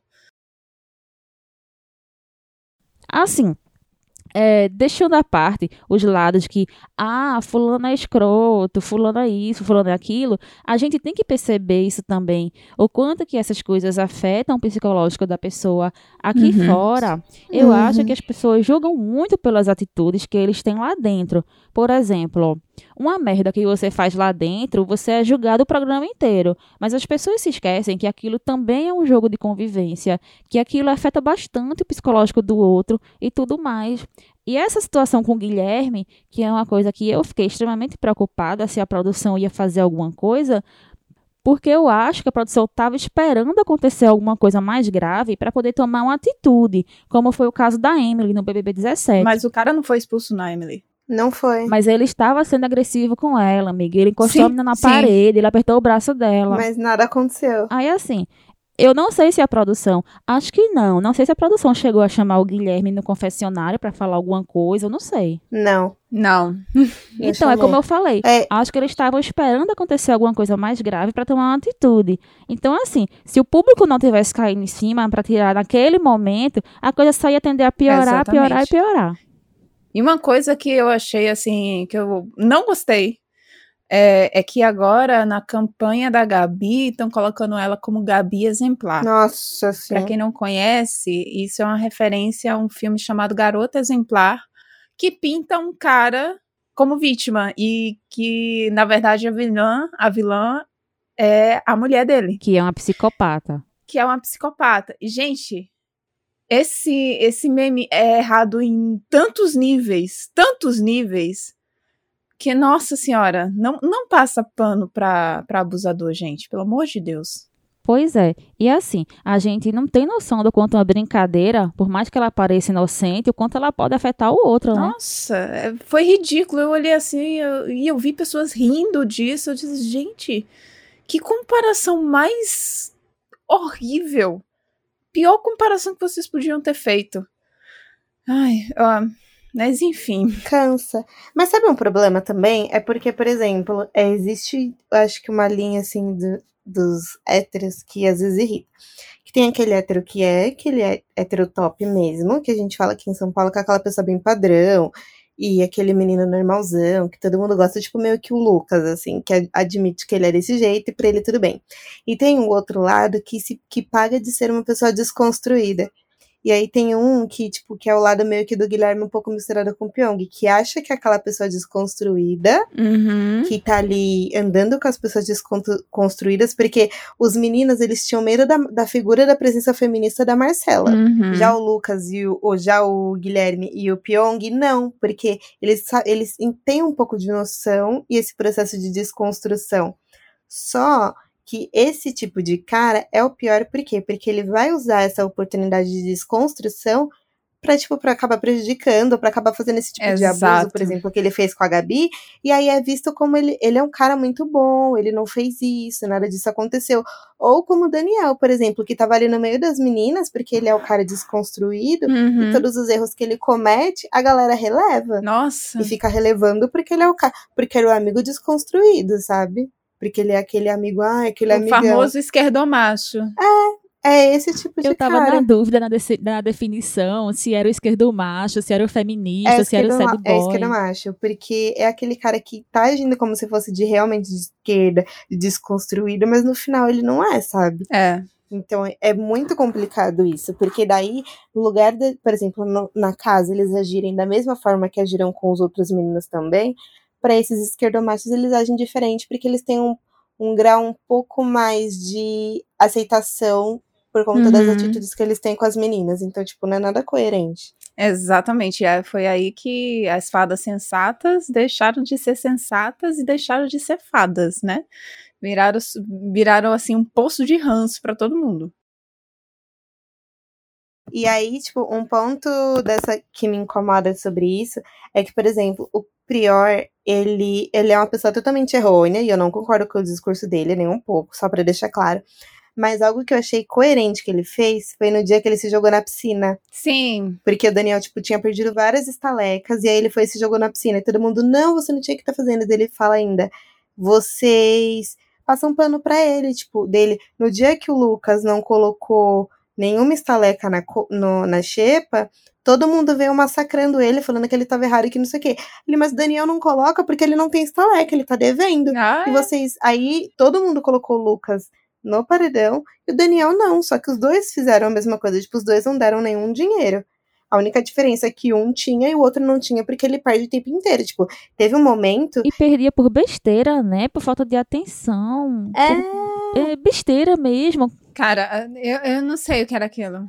Teve um momento que eles tiveram atenção. Que, tipo, chegou, teve uma hora que eles falaram que o Daniel não ia mais perder, que quem ia perder esse estaleca era a casa, pelas coisas que o Daniel fazia. Foi. E ele continuou fazendo. Então o Prior falou: você vai perder, você vai olhar ali não, não é pra você olhar? Eu vou olhar também. Então, deles, o que você perder, eu vou perder igual. Uhum. E aí a galera começou a ficar contra o Prior por conta desse erro que é do, do Daniel. E aí a- começou a gente perceber quem é realmente. Não é nem fada sensata, porque eu acho que as pessoas pegam a palavra fa- fa- a frase fada sensata e deixa como se fosse aquela deusa que nunca erra, sabe? Não, eu acho isso horrível. Isso é péssimo. E eu acho que o BBB veio pra isso, pra desconstruir esse negócio de fada sensata, porque todo mundo erra e tá todo mundo obrigado. E tá, tipo, gente, a gente é ser humano, tipo, a gente vai errar em algum momento. Claro. Mas o que Exato. vai- vale a coerência. Exatamente. Foi quando esse, esse tipo de atitude começou a ficar muito mais forte, a Rafa se destacou por ter coerência. Eu acho que é aí que começa a, a Uhum. quarta temporada, abrindo aspas. Porque ela começou a perceber o incômodo do público. Que ela, gente, o Prior tá certo, porque, tipo, incomoda muito. Ele tá fazendo, o Daniel tá fazendo tudo isso, e todo mundo passa a mão na cabeça. Ou quando ele briga com alguém, a gente vai chamar a atenção dele, ele fica bravo, ele fala que ele não quer ouvir, ele sai andando Uhum. tipo, até onde vai a passada de, de pano que ele tem. E a Marcela, por ficar mimando ele, a galera começou a falar que ela é- entrou como ginecologista e saiu como pediatra, porque ela tava passando muito pano pra Não, gente, ele. ai, gente, gente, olha, tinha cada. A mãe Cela. Mãe Cela, gente, era cada coisa que você olhava assim, ela tá tratando com a criança. Principalmente naquele, naquele episódio lá da Barata, que tá todo mundo dizendo. É, Daniel, não, você tem que lavar a mão, você não pode pegar uma barata assim e ficar, ah, mas se a barata não tem vírus, aí Marcela, não, tem que lavar a mão, não pode. Cara, é uma criança. É, ele age feito uma criança. Nossa, era extremamente irritante ver o Daniel, porque ele era, ele era um cara muito sem noção. E assim, realmente, eu acho que a Rafa, quando ela passou a ter esse destaque, a mostrar ela sendo mais consciente do que as outras, chamando a atenção para esses tipos de comportamentos, realmente ela cresceu mais no jogo. Tipo, existem muitas coisas de coerência. Inclusive, a gente debateu esses dias por conta da Manu, no paredão que teve a Manu e o Prior. Aham. Porque a galera tava falando que a Manu é racista. Eu e o Igor, nós somos pessoas negras, né? Eu sou negra de pele retinta. E aí, é, tava tendo o discurso da Manu, estavam chamando ela de racista, e o Prior estavam votando ele- nele por todas as coisas que ele faz. E aí tinha uma galera que tava sempre com aquele discurso de militância, de não sei o quê, querendo votar na Manu. Aí eu, gente, vamos ser coerentes. Existem dois pontos aqui. A Manu teve uma fala racista? Sim. Eu- o que a gente precisa entender é que todo mundo, todas as pessoas brancas, elas, em momento algum, em algum momento, elas vão ter uma fala racista. Por quê? Porque isso foi construído na nossa vida e são coisas que tá enraizado, sabe? Tem palavras que a gente fala que às vezes a gente não sabe. Por exemplo, CC é uma palavra racista que vem de cheiro de criolo. Tem gente que fala CC e não sabia que era Gente, racista. eu não, não, não sabia. Na verdade, eu nem sabia. Eu também não sabia. Então, tá vendo? Tipo, é- e às vezes a gente fala esse tipo de palavra sem até saber o contexto. E eu não tô dizendo que é um erro. Tipo, ah, um erro você não saber. Vai ser um erro se, a partir de agora que você sabe, você não agir dessa forma. É Então, a mesma coisa de feito nas coxas. é. É, nhaca. É tipo, tem palavras que não dá pra usar. Inclusive, tem um episódio da Afropausa que a gente fala palavras que você não deve falar. Mas a Manu, por exemplo, quando ela fala sobre os casais que combinam, falando do Daniel e da, da Marcela, entra num ponto de, de anos atrás. Tipo, quando o Brasil teve a, teve a libertação do, escravatu, do período escravocrata, teve um processo chamado eugenia aqui no Brasil, que era meio que pra limpar a o, o país da população negra, que eles acreditavam que as pessoas eram de sangue, só porque a sua cor era branca, você era, tipo, meio que de sangue azul, meio que como se fosse um pouco de nazismo, assim. E aí, eles queriam limpar essa população. Então, houve o processo de misturar os casais raciais. tipo, de, de diversas raças. Então, eram pessoas brancas e negras se relacionando, só que eles começaram a mostrar, isso tem, tipo, relatos e tem cartas, e é, foi comprovado que eles estavam, tipo, tem anúncios de pessoas falando que não era para se relacionar com pessoas negras, sabe? Que isso era algo errado, que isso era algo feio. Então, quando a Manu fala que um casal igual combina, ela traz numa carga histórica todo esse contexto. Exatamente. Só que isso é inconsciente, ela não sabe o que ela estava querendo dizer, ela não, não teve ideia, porque isso está estruturado, assim. Então, tanto que, tipo, ela fala numa inocência que se a Thelma ou o Babu tivesse ali, eles tinham conversado com ela que ela tá abrindo um pouco sobre relacionamento interracial. E ela não sabe. E o tom que ela fala é um tom tão leve, tão, tipo, tranquilo, que ela não tem nem noção do que ela falou. Ela teve uma fala racista, sim, só que foi inconsciente. Eu, eu acredito muito que se, assim que ela sair, a, as pessoas vão mostrar para ela a fala dela e ela vai se desculpar e vai até se sentir mal, porque as meninas corrigiram ela de outras falas. Teve diversos momentos ali que eles foram corrigidos e eles, tipo, entenderam os erros dele. Então, foi, foi ela foi racista, foi, mas sabe quando você entende que a pessoa não tem nem ideia do que ela tá falando? É diferente da, da Ivy, por exemplo, aí que entra em dois pontos, por exemplo. A Ivy, ela pintou o Babu como um monstro, e ela leva isso sempre. A Marcela, por exemplo, falou que só vê ele na cozinha. Então ela, como ela vê uma pessoa negra, tipo, servindo ela. O Daniel disse que só associava ele com a Shepa. É, que você associando uma pessoa com a questão de, de humil, não de humildade, né, mas questão de inferioridade, você se sente melhor, eu só vejo ele na cozinha, porque na cozinha normalmente é os funcionários, ela é aquela pessoa que tá sempre na frente, ou quando a Gisele, a Gisele foi extremamente agressiva e racista quando ela fala que a, a Thelma usa cor de barro no rosto. Ai, eu vi isso, achei horrível. Isso que me incomodou mais. Teve outra fase da Gisele, quando ela, quando ela é, pega o, o feijão que o Babu tava, fa tava fazendo, que ela olha assim e fala, vixe, esse feijão é, mucumbado, uma coisa assim. É, sabe? então. Então, E gente, aí, o, o, a, a diferença da Gisele, por exemplo, e dá pra comparar pelas fadas sensatas. A Manu falou dessa forma de uma maneira inconsciente, que já ficou claro. Mas quando a Gisele fala, ela fala tipo, ai, olha só, você passa barro no rosto aqui, não sei o quê. E aí a galera tava passando pano pra Gisele, falando que ela tava falando em relação à quantidade. Não. Quando você pensa em quantidade, eu. Quanti, é, barro não é medido de quantidade, porque eu não vou na padaria É e peço oito barros de pão. Você pede oito barros de pão? Ninguém faz Ninguém isso. pede. Oito barros Não. de laranja, oito barros de abacate. Então não foi quantidade que ela falou. Ela estava falando sobre cor. E todas as outras meninas estiveram coniventes rindo. Tipo, é muito difícil para uma pessoa de pele negra encontrar produtos, principalmente de maquiagem, para o nosso tom de pele. E ele vai ser mais escuro, porque a gente é mais escura. Então, isso já entra num processo de autoestima. Sabe aquele bullying que a criança sofria quando na escola, por não ser aceita? É como se ela estivesse tornando tudo isso à tona e deixando descaradamente que ela se sente superior porque a cor da base dela não é aquele tom. Então, tipo, a diferença da- das duas falas, sabe? Entre a Manu e o Prior, eu falei, gente, o discurso do Prior é totalmente errôneo e ele já teve comportamentos racistas também, inclusive inferiorizando o Babu. Sim. Inclusive falando do Babu que ele dizia ser amigo. Então, tipo, entre os dois é muito mais coerente a gente tirar o Prior. E eu não tô falando que a Manu não vai sair, a Manu vai sair também. Uhum. Mas assim, tipo, entre o Prior e a Manu, o momento mais grave era tirar o Prior. Porque quando teve o Pyong e Fulana, que era causava também, tiraram o Pyong, entendeu? Tipo, não faz muito sentido. Exatamente. É porque a Manu, ela sempre se mostrou uma pessoa que estava aberta a aprender, né? Diferente do Prior. Exatamente. Ele, assim, durante um tempo, ele mostrou um certo comportamento, uma certa melhora, entre aspas. Eu não sei se ele estava fingindo, se ele surtou, sei lá. Ele Mas tava assim, fingindo. ele passou um tempo assim, mais tranquilo. Tanto que as pessoas da casa começaram a conviver melhor com ele, ele começou a conversar mais com as pessoas, a interagir mais, se relacionar melhor.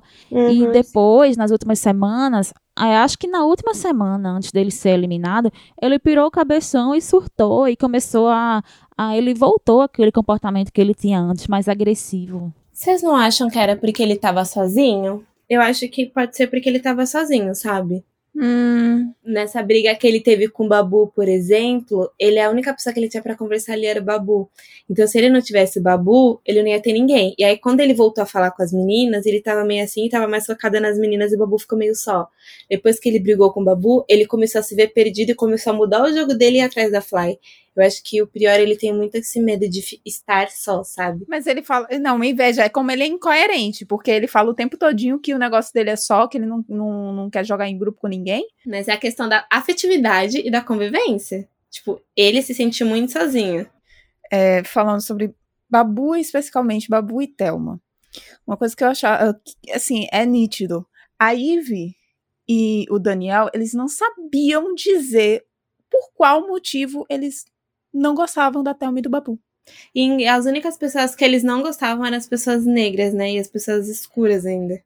Exatamente. A Ivy, ela. é, O Daniel mesmo, é, que quando, naquele momento que ele deu um monstro pra Thelma, ele falou que ele considerava mais a Fly, que era a opção de voto dele, do que a Thelma. Por quê? E não tinha motivo nenhum pra isso. E ele não achava certo a comunidade não se votar, porque ele queria votar nela. Exato. Quando ele saiu da casa, ele ainda falou que ela, ela era próxima a sair, porque ele achava ela planta. Ele, se tivessem colocado no paredão com ela, ele ficava. É, é isso que eu falo. Tipo, o, o Daniel, ele é exatamente o padrão. O homem hétero padrão, aquele loiro, magro, ele é muito padrão. E aí ela é aquela personificação do padrão, só que ela é aquela morena padrão. Só muda a cor do cabelo. Eles ficam agindo de uma maneira tão opressora pra cima dos dois que pra eles é como se fosse algo comum, sabe? E aí que tem que tem as facetas do racismo, por exemplo, eles agem de um racismo inconsciente, como para as pessoas acharem que é normal, mas não é. Não é normal você olhar pra um- uma pessoa negra que ela é sempre vista como raivosa, que ela é vista como aquela pessoa revoltada, porque se você parar pra pensar em todos os con- contextos sociais, por exemplo, quem é que a gente tem quando a pessoa anda na rua tem medo de ser assaltado quando olha uma pessoa negra? Quem é que é seguido achando que vai roubar uma loja porque a pessoa é seguida numa farmácia, uma pessoa negra? Quem é que quando tá andando na rua tem que mostrar que não tá assaltando ninguém, que tá só com uma mochila porque não morre, porque morre? É uma pessoa negra, sabe? Então essas pessoas sempre atacadas são vistas como uma- um monstro, e aí ela vai, os dois, né? E pinta os dois como um monstro. Fala que foi um exagero a, a Thelma ter achado que foi muito errado ele ter colocado ela como um monstro. Foi, foi, foi muito incoerente do Daniel e da, da Ivy ter colocado ele como um monstro. Sim. Falou que a Thelma tava raivosa porque ela foi falar pra Mari que a Mari tinha sido. Nossa. Que a Mari tava, tava falando que deu a prova pra ela. A Mari não deu a prova pra ninguém, gente. Ficou muito claro que ela não Muito. tava aguentando mais. Ela tava desistindo. É, ô Larissa, deixa eu te perguntar uma Uhum. coisa do teu ponto de vista. Assim, como que tu enxerga a questão da Thelma, dessa amizade dela com as meninas, a comunidade hippie, assim, a partir do momento em que ela ganhou o monstro do Daniel, que começou a, a romper a comunidade, que o Daniel falou que não tinha afinidade com ela e tal, tu acha que ela tá percebendo que tá sofrendo racismo ali dentro, ou tu acha que ela não tá percebendo isso? ela sabe o que tá acontecendo ali, ela tem, ela tem a consciência do racismo. Só que existe um ponto é que, por exemplo, eu estudei em escola particular durante muitos, muito, muito tempo, assim, tipo, da minha vida. Na verdade, na maior parte da minha vida eu estudei em escola particular, só na primeira e na segunda série que eu estudei em escola pública. E aí eu era a única negra ali. Eu sofria muito racismo, muito racismo. Só que era eu, eu tinha dois pontos. Ou eu tentava me encaixar e meio que relevava tudo o que acontecia todos os ataques que eu sofria, pra pelo menos me sentir incluída e pertencente a alguma coisa, ou eu fingia, ou eu apontava pra todo mundo e eu era, eu era isolada. E aí até uma, tipo, ela teve as mesmas vivências que eu, assim, tipo, no decorrer da vida, tirando a parte dela estudar medicina, porque eu estudei, estudei arquitetura e urbanismo, depois eu tranquei e fiz publicidade e propaganda. É, se era a única pessoa negra num ponto, é como se você não tivesse. Você não tem nenhuma outras pessoas parecidas com você, mas você precisa se encaixar e você precisa se inserir. Então ela tá ali, não é que é por conveniência, mas é porque são as únicas pessoas que demonstraram um afeto pra ela inicialmente, porque o Babu ele teve uma identificação, só que o Babu é homem.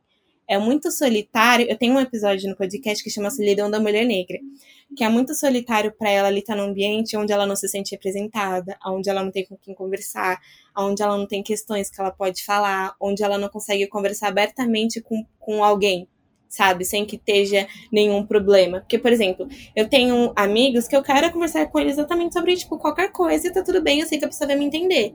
É, e tem pessoas que não. Tipo, uma mulher gorda, por exemplo, ela vai se sentir muito mais confortável abrindo coisas das necessidades dela no interior com uma outra mulher gorda do que com uma mulher magra. Tipo, eu, sou, eu uso 34. Ela não ia se sentir à vontade falando das mesmas coisas, por exemplo, de como não é fácil para ela encontrar alguma coisa, como para mim é, às vezes. Então, são, são questões de possibilidade, possibilidades. Então, para ela era muito mais fácil ela estar tá ali com as meninas, porque é, foi alguém que meio que começou a acolher, e aí ela foi se sentindo aceita e pertencente ali. Ela sabe de tudo que tá acontecendo, tanto que na primeira oportunidade que, tipo, que o, os meninos foram, o Daniel foi acusar e falou assim: "Ah, a gente vai dar um monstro para você dela, então vai dar para Marcela também, né? Porque se vocês estão falando que eu pedi, a Má também pediu". Eles, não, a Marcela a gente nunca É. dá. A gente nunca daria. E aí ela é. chora, ela chora porque ela fala assim, em, o, aonde eu errei, sabe? E aí que ela se vê sozinha. Ela, aonde que eu errei? Porque ninguém tá aqui comigo, porque, tipo, eu sempre estive do lado deles, ninguém tá conversando comigo. Aí o Pyong teve que ir lá, a Rafa teve que ir lá, a Manu foi lá, a Gabi foi lá. Tipo, porque as pessoas que elas estavam achando que eram amigas dela simplesmente deram as costas porque agiram por conveniência. E aí, pensa numa pessoa que ela já tava se sentindo sozinha na casa o tempo todo, aquele momento foi o que ela não aguentou. E ela começou a entender que, as, por exemplo, a Rafa, o Babu, a Manu aceitavam ela da forma que ela era. E aí foi quando ela começou a se fortalecer, porque ali ela não tava Uhum. igual a Gabi num, estado de depressão, mas ela tava muito sozinha. E a solidão dói muito. Então ela começou a se mostrar realmente uma pessoa forte, porque ela tinha uma rede de apoio. Que isso ela não teve no começo. As meninas fingiam que era uma rede de apoio para ela, mas ela continuou focando nos no momento. Tanto que quando aconteceu o paredão do Babu e da, da Thelma, se vocês pararem pra ver o vídeo, tipo, assim que acabou o paredão, a- o Babu vai pra fora e ela vai pra fora porque ela precisa de uma rede de apoio de uma pessoa que seja igual a ela. E ela abraça o Babu. Aquele momento quebra o meu coração. Porque as duas pessoas estão passando pelo mesmo momento e eles se abraçam porque aquilo ali é um abraço simpático de eu sei exatamente o que tá acontecendo com você. Que ela não teve em nenhum momento ali. Tanto que o Babu, ele é, tem uma- um momento que o Prior falou assim: ah, mas eu não entendo por que, que você não vai votar nela, eu não entendo, não sei o quê. Ele, cara, é muito maior do que eu. Porque a Thelma, eu falei da pirâmide de. a pirâmide social, né? Que é primeiro o homem branco, a mulher branca, Aham. o homem negro e a mulher negra. A Thelma, ela tá na base da pirâmide. Ela não tem ninguém. Então o Babu, ele sabe como é pra ela. Então ele tenta puxá-la e abraçá-la ela nesse modo, sabe? Tipo, meio que de momento de acolher. Então é muito maior do que ele. Por exemplo, ele não vai votar nela em momento algum. E ela vai votar nele só se ela realmente precisar. Mas ela já deixou. E ela tá, tá entendendo que ele tá ali. Porque também Uhum. até esse receio em relação à figura masculina ela tinha. Agora ela tá entendendo que ele é uma fortaleza pra ela, então ela tá ali com ele. Mas as meninas, por exemplo, ela simplesmente percebeu que ela não consegue confiar, sabe? Tanto que até a Manu tá, se mo- mostrou, teve alguns comportamentos que ela ficou meio receosa, que a Manu pegou e tava meio que forçando a Rafa, a Rafa votar no Babu. E aí a Rafa pegou e falou assim: ele brigou com o melhor amigo dele aqui dentro da casa Foi. por um voto meu. Eu não vou fazer isso com ele. E aí a Manu, não, mas entre a comunidade, não sei o que dela, eu não vou fazer isso. E a Manu ele. acabou não votando nele. Uhum, porque a Manu conseguiu entender o ponto de vista da Rafa, porque a Rafa precisou É. se impor. Agora, quando a Thelma falou que não ia votar, aí é um ponto muito importante. Por exemplo, quando a Thelma, que é uma mulher negra, começou a falar sobre isso, que não ia votar nele, todo mundo achou errado. Por que, que precisou da, da palavra de afirmação da Rafa pra isso ser validado? Da Rafa falar também, eu não voto no Babu. Por que, que precisou de uma pessoa branca ali pra falar pra que isso fosse verdade? Porque antes, quando a Thelma falava, era só por, por, pela Thelma falar, "Ah, a gente vai ignorar, a gente vai fazer ela mudar de ideia. Por que, que o discurso muda, sabe? Eu nem tinha parado pra pensar nisso. E uma coisa que eu queria chamar a atenção também é para os discursos do Babu dentro da casa. Por exemplo, ele é uma Uhum. pessoa que está sempre dando aulas, né? Assim como a gente gosta de falar. Uhum. O Babu deu uma aula sobre racismo hoje. O Babu falou sobre as palavras. E eu acho interessante quando a Larissa fala assim que tem palavras que a gente não deve mais usar hoje em dia, a partir do momento que a gente entende o que significa aquele termo, a gente toma o cuidado, o cuidado para não usar mais. Tem um momento na casa que o Babu ele começa a explicar para as meninas como surgiu o termo negro e por que, que eles preferem ser chamados de preto e não de negro, né? Então, aí o que, que, que acontece? É, a referência que ele traz é uma referência americana que funciona nos Estados Unidos. Tipo, em alguns países não, não, você não pode falar negro. Tipo, na África, por, em África você não pode falar negro. Então, tipo, na Itália, por exemplo, você não fala. Na Europa tem muitos pontos da Europa que você não pode falar negro, você fala preto. Só que aqui no Brasil, a palavra negro ela foi, foi, foi construída de uma maneira diferente, tanto que aqui vem negro de denegrir, e aí denegrir é como se é, as pessoas falam que é você tá destruindo uma imagem, mas denegrir significa tornar negro. Por exemplo, um bebê que nasce com uma pele um pouco mais clara e ele vai escurecendo, ele vai denegrindo. Então, é, o negro aqui, ele veio, ele veio com essa palavra meio que sombria e pesada no início do ano, no início do, do período da escravidão, e, a, e as pessoas foram ressignificando e tornando isso de uma maneira mais afirmativa, tipo, de uma maneira mais correta, de o poder dessas pessoas que já foram oprimidas. Então, o negro vem toda essa carga de coisas que eram negativas e a gente trouxe para o positivo. Então, tá tudo bem aqui no Brasil você falar tanto negro quanto preto, só que você precisa ter um pouco de noção da entonação que você fala. Porque, por exemplo, tem gente que fala, ah, esse neguinho aí, isso é racismo. Mas, tipo, olha, ela é uma mulher negra. Você não tá sendo racista, entendeu? Então é muito do tom. Por exemplo, se você sair do Brasil e for para qualquer lugar, é muito melhor você falar preto. Você não. É, vai ter gente que vai ficar extremamente incomodada por você falar negro. É igual, por exemplo, aqui no Brasil, quando as pessoas falam que a pessoa é mulata. Mulata é filho de jegue com mula. Quando você chama uma mulher negra de mulata, ela vai ficar extremamente ofendida porque você está chamando ela de animal. Nossa eu acho importante, muito importante salientar isso, porque eu mesma fiquei com dúvida na hora, quando eu vi essa uhum. explicação do Babu, e eu fiquei, tá, e agora? Eu digo que as minhas amigas são negras ou são pretas? Eu vou perguntar pra elas. Não, tanto né? faz, é. Porque, pelo que eu entendo, o termo negro é normalizado no Brasil, mas real, realmente, uhum. assim como você falou, eu percebo, porque eu assisto muita produção americana e eu assisto, geralmente eu assisto legendado. E, por exemplo, em algumas séries e filmes que tem negros, eles falam muito isso. Eu vejo que alguns se incomodam quando são chamados de negro. E se eu não me engano, acho que em Luke Cage, né, que mostra também. Eu não sei se vocês assistiram Luke Cage. É isso mesmo. Mas assim, eles uhum. entendem como, como ofensa se eles são chamados de negro. E, né, e eles usam muito a palavra black, tipo, I'm a black man. Essas coisas. Se você chamar nigger, eles vão se sentirem muito ofendidos. E eu nunca tinha entendido o porquê. A partir do momento que eu vi essa explicação do Babu, aí foi que caiu aquela ficha. Que eu entendi, que eu fui buscar o significado da palavra, da construção. Então, assim, eu achei muito bom quando isso é mostrado num programa desse, no caso, no reality, que é ultra popular, uhum. que muitas pessoas tomam como alienação, né? E se a gente tá vendo a própria Globo mostrando na edição, o Babu dando a aula, né?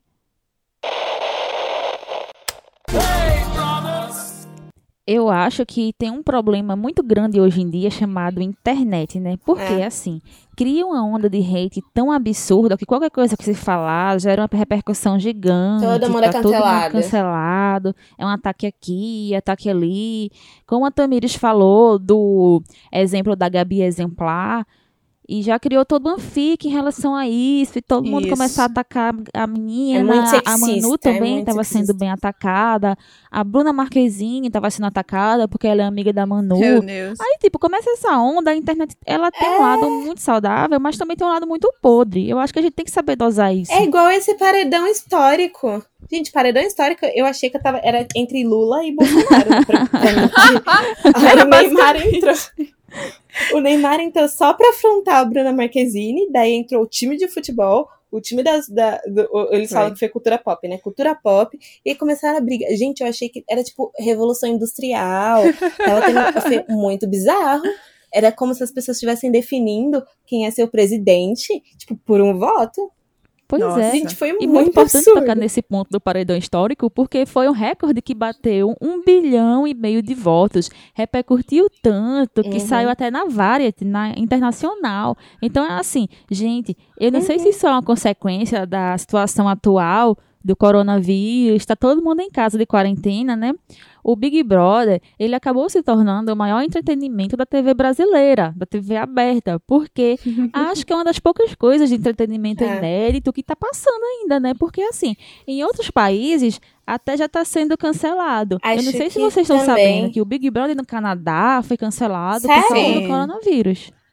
Canadá foi cancelada. Gente, mas eles são todos imunes ali dentro, mantém Pois eles é. lá. Mas o problema é que são, mas, mas o problema é que são as pessoas que estão trabalhando lá, né? Porque assim, eles em si, Ah, eles é estão a salvo, mas tem o pessoal da produção que fica ali naqueles corredores, É né? verdade. É que aqui no Brasil eles souberam muito bem como lidar com a situação. Tipo, eles entram muito, muito. Tanto que teve- acho que teve o Thiago, até o, o Thiago Leifert falou no Twitter, que eles entram muito bem protegidos. Tipo, Uhum. e aí as pessoas que são mais expostas, elas estão ficando em casa, uma equipe toda preparada. Então, tipo, eu acho que talvez seja o funcionamento seja diferente de fora. Mas Uhum. pra mim, tipo, por eles estarem mais imunes, então pra mim faria mais sentido mantê-los lá. Mas nossa, eu não sabia que tava sendo cancelado. Acho que o da Itália tá rolando ainda. Na Itália, eu não sei dizer. É porque o, o do Canadá, eles estavam com oito pessoas dentro da casa e eles mandaram todo mundo embora. E o prêmio, ele foi destinado para o combate ao vírus, para alguma instituição de combate ao coronavírus. Aí eu achei isso muito interessante de ser pontuado, porque aqui no Brasil eles seguem. Ó, na Itália tá rolando. Tá rolando? Tá, teve um participante que deixou porque deixou a casa porque um parente tinha ganha tinha sido contaminado pelo coronavírus, aí ela deixou a casa. Nossa. O marido É porque na dela. Itália, tem uma região da Itália que ela está sendo mais afetada pela pandemia, que é a região norte. É, mais o norte da Itália. Eu esqueci até o nome da região agora, que é onde está tendo mais casos. Eu não sei a questão geográfica. Aonde é que se localiza a produção do Big Brother de lá? Isso eu não cheguei a pesquisar. Mas é importante a gente salientar Uhum. É importante a gente salientar isso aqui, porque no Brasil, inclusive, o Thiago Leifert, ele entrou ao vivo na casa do Big Brother com um médico para explicar a situação da pandemia para os participantes. Eu sei que é muito assustador, mas eu achei muito engraçado, porque o Thiago tava assim, não, gente, tá tudo bem. Daí o médico morreu uma pessoa. não, gente, tá tudo bem. Eu queria estar aí com vocês. Aí ele, tipo, não, gente, tá tudo bem. Daí ele, eu queria estar aí com vocês porque é o lugar mais seguro. Aí ele, ai, não, gente, mas tá, tá tudo tranquilo, nada de pânico. Aí ele, até cachorro já pegou coronavírus. Gente, pânico, é muito absurdo. pessoa.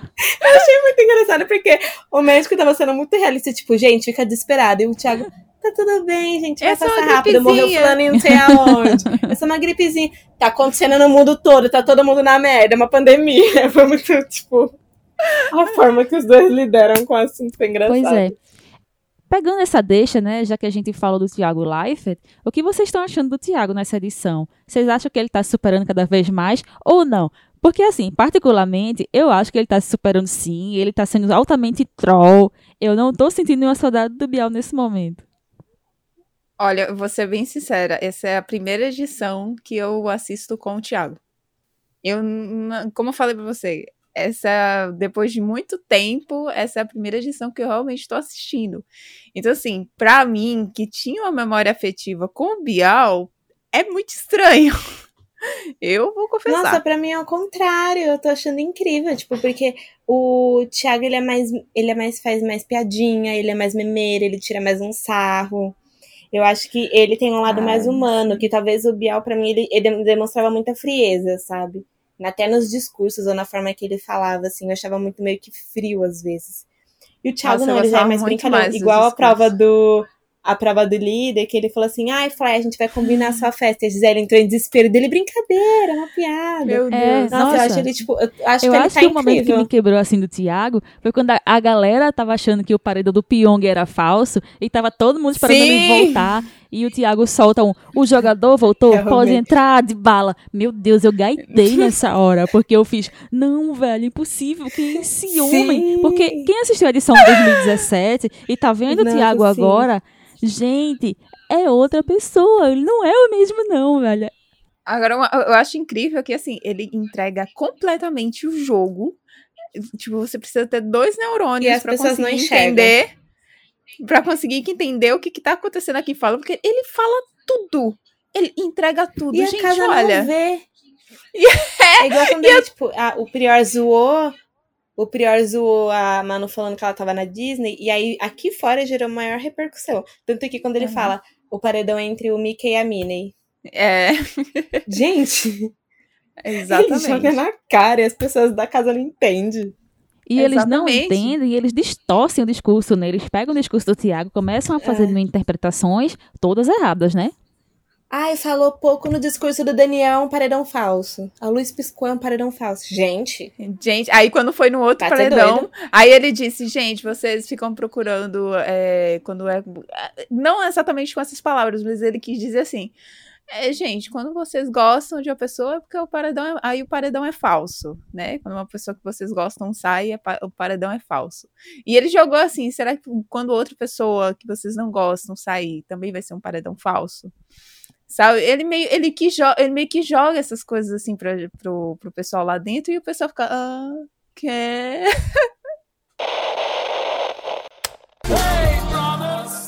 Então, galera, a gente já falou aqui sobre as repercussões que tá rolando aqui fora, sobre os paredões, falamos do paredão histórico, os discursos do Tiago, as trollagens que ele, fe que ele faz e tudo mais.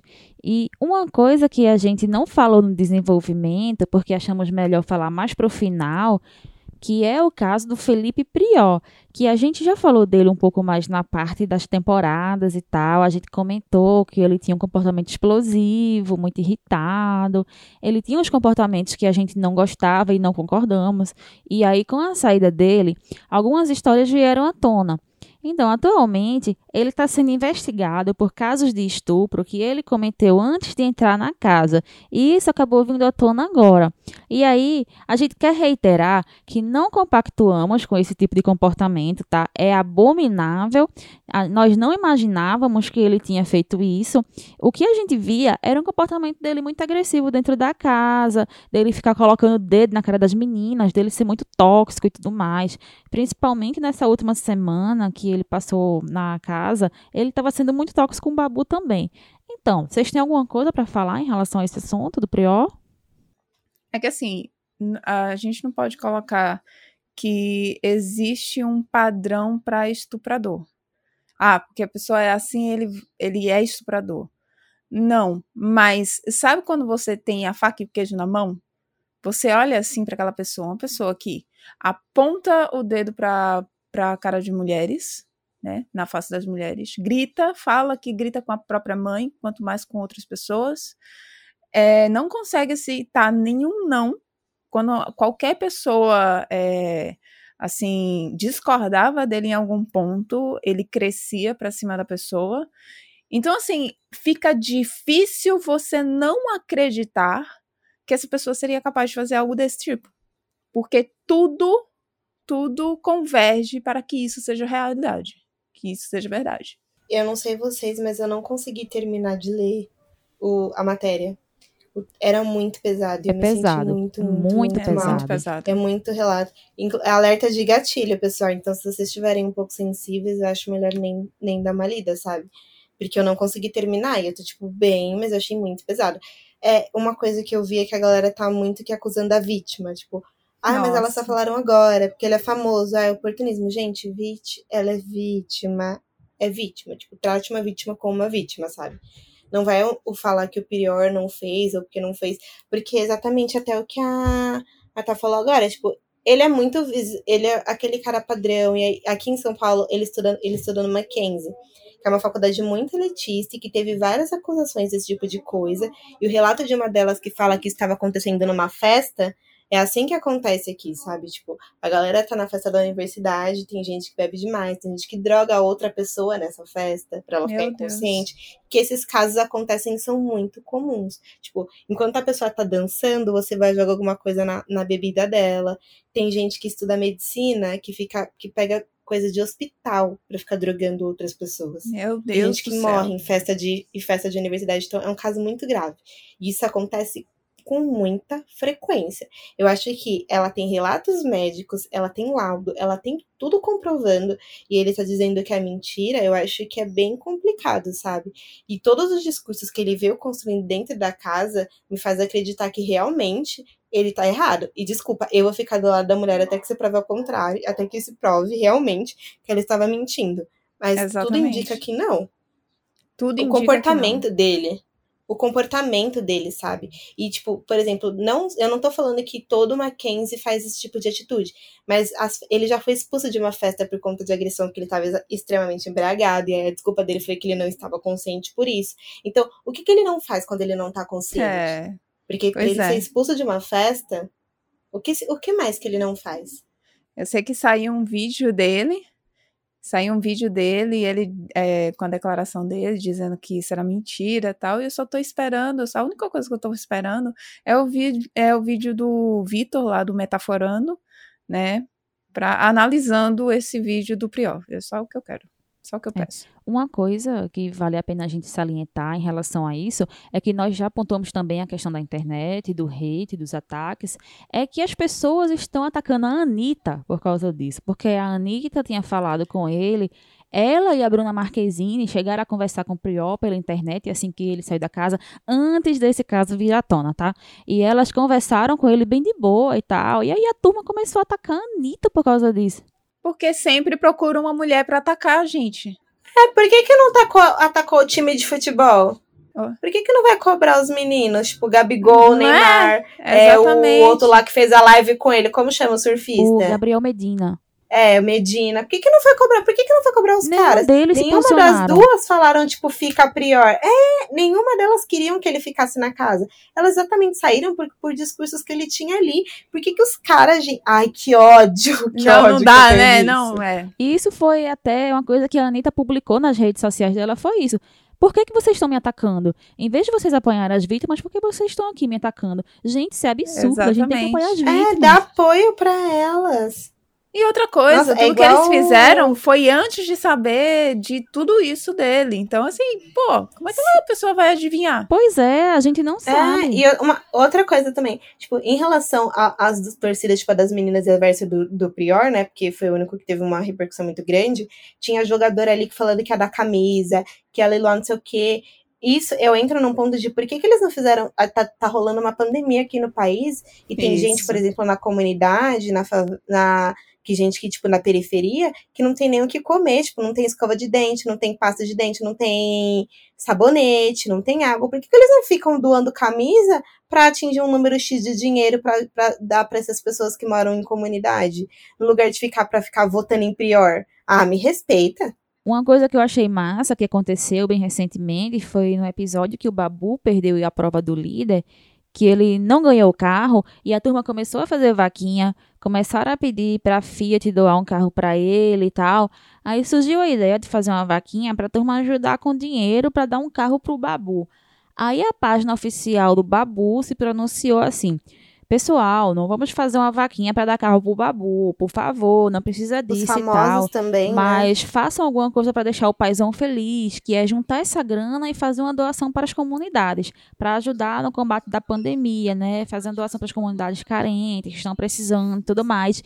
E isso eu achei legal, velho. Uhum. Eu achei muito legal. E aí, uma coisa que eu achei, que eu até queria comentar, que eu sei, a gente ficou muito feliz quando soube, é que a galera começou a se comover muito, porque o Babu ele sempre chegou perto de ganhar a prova e não conseguia. Toda vez ele ficou em segundo. E nessa última ele tava pedindo pro céu dele, ô Lua, pelo amor de Deus, eu nunca tive um carro zero, porque a realidade dele é totalmente diferente das pessoas ali. Uhum. E começou, tipo, nisso.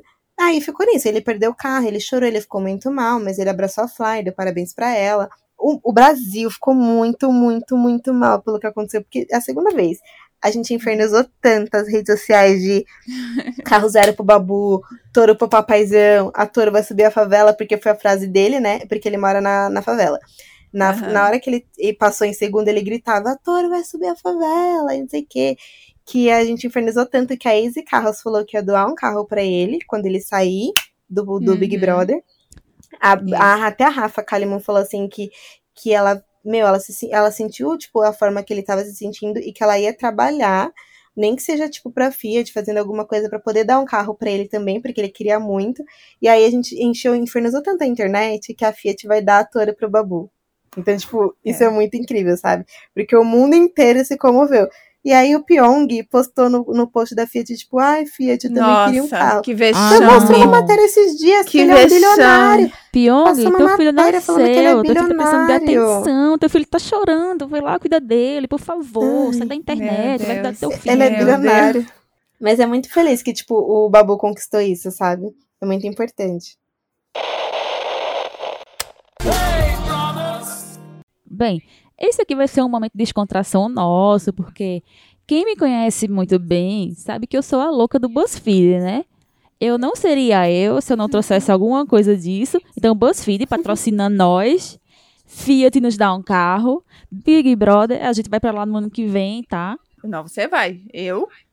Não Todos consigo- nós. Não consigo Todos tomar nós banho. vamos. Não Nós consigo tomar banho vamos. de biquíni, amada. Já tentei, não rola, não rola. Dessa não vai vez dar vai. certo. Vou começar a cantar Se você soubesse você é. Eu vou ser a Bruma na Marquezine de vocês. Pronto. Então, eu separei aqui um teste temático do BBB, que é o seguinte: o quão impopular você seria se participasse do BBB? Repetindo o título, o quão impopular você seria se participasse do BBB? Vamos lá. Primeira pergunta: escolha um motivo manjado para votar em alguém. A. Vou votar por falta de afinidade. B. Fulano atrapalha a harmonia da casa. Falta de opção, pois gosto muito de todos aqui dentro. Ou Fulano não é coerente com suas atitudes. Fulano não é coerente com suas atitudes. Eu coloquei essa também porque eu falo muito isso. Tipo, eu acho que o episódio inteiro vocês viram falando coerente várias É, vezes. não, é, pois é. Eu coloquei aqui que vou por falta de afinidade, porque não tem nada mais manjado do que isso. Agora, a segunda pergunta. Agora, escolha um casal formado no BBB. A. Tisso e Manuela, do BBB 2. B. Alemão e Siri, do BBB 7. C. Andressa e Nasser, do BBB 13. E D. Gleice e Wagner, do BBB 18. Minha escolha não está aqui, que seria Domini e Sabrina. Boa. A minha foi Gleice Wagner, do BBB 18. E a minha é alemão e, si, e, e Siri. Siri, né? O Siri Tirce não, é e a Manu... Iris. É Siri. É Iris. É Iris. É porque chama de Siri. É- Iris é de trás Ah, pra tá. frente. Eu nem labri- eu lembrava que tinha esse Tirso. Aham. Nossa, eu também não lembrava do Tisso da Eu Manuela. nem lembrava que tinha esse Tirso. É, eu vou votar na Gleice e Wagner porque eu gostava do casal. Terceira pergunta. Em qual tipo de prova você se daria melhor? Prova de resistência, agilidade, estratégia ou sorte? Nenhum. Eu fui na eu estratégia. coloquei. Eu também Eu vou na estratégia, porque sorte eu não tenho, resistência nenhuma. Eu coloquei seria a resistência. primeira. Eu seria a primeira a querer ir no banheiro. A Lari vai passar 26 horas. Não, mais de 26 horas. Porque Thelminha passou 26 horas, a Lari vai passar mais tempo. A, a Ana Clara ficou 48 horas. Se eu não beber, eu duro até 2025. Agora, se eu tomar alguma coisa, eu faço xixi a cada 3 segundos. Pois é. Então, contanto que eu não, não ingira nenhum, nenhuma bebida alcoólica. Resistência tá eu não aguento porque eu passo mal de fome. Se eu passar muito tempo sem comer, eu passo mal. Então, É, não eu também passo mal, assim, sabe? Não, não, não conseguiria, não. Próxima pergunta.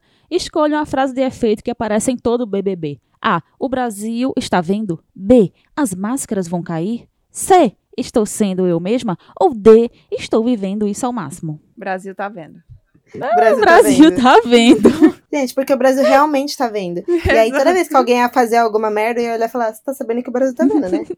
Pois é. tá vendo tudo isso. tá Imagina, fazendo. a gente dizendo assim, as máscaras vão cair. Mas o Brasil está vendo, viu, se as máscaras vão cair ou não. Por último, escolha um famoso que já fez show dentro do BBB. Letra A, Akon no BBB 10. Nelly Furtado, também no BBB 10. Simple Plan no BBB 7. Ou André Marques no BBB 13. Eu não sabia que eles estavam, que, por exemplo, Akon, Nelly Furtado e Simple Plan estavam no BBB. Eu tive que Nem pesquisar eu. o do Akon, porque eu achei que era falso. Mas Nossa, escolhi é. ele. Porque André Marques, pra mim, é sobre celebridade. Não, André Marques, André Marques ainda por cima tava, tava pegando a mão da menina lá, não sei qual foi, mas passando no pau dele, você lembra não Nossa, disso, não? não, eu não é lembro verdade, não. Ele teve um close errado. Ele teve close errado. Não lembrava. Foi, close, é erradíssimo. Vamos lá, as Procura respostas. depois, Dani. Vocês forem quem? Nelly Furtado. Eu fui no Akon. Eu vou no Simple Plan porque meu lado emo nunca vai morrer. Vamos para as respostas. Lari, leia a sua resposta. Você tirou nada impopular. Você sairia do BBB com uma ótima repercussão. E quem sabe até o prêmio de milhão. Até o, com o prêmio e uma bem milionária no bolso. Parabéns. Uhul! Uh! Temos Thiago, uma me dá esse dinheiro. Muito bem. Me dá. Tami. Cadê o um milhão, meu carro? Olha, extremamente impopular. Tudo bem. Dentro do BBB, você seria o agente do A gente caos, do caos, meu Deus. que não teria vergonha de fazer o que fosse preciso para escapar dos paredões ou para conseguir o líder. Suas Meu chances Deus. de sair com uma porcentagem de votos altíssima seria muito grande. Ainda tem a fotinho do Daniel aqui, Tem nossa, um gifzinho senti do Daniel. insultada. Ai, é sério, sério? tem um gifzinho do o, Daniel. meu, o meu O GIF gif. é o da Gleice, comemorando que ela ganhou. Olha isso. Nossa, eu tô passada com esse resultado. Eu esperava outra Olha, coisa. Eu li verdades. Eu não, li verdades. eu não li verdades. Eu não sou assim. Eu só achei um insulto colocar a foto do Daniel. Tinha que ser logo do Daniel. Se fosse, amiga, foi se um fosse a foto do Vitor Hugo, eu até dizia, porque assim, o Vitor Hugo saiu com 85%.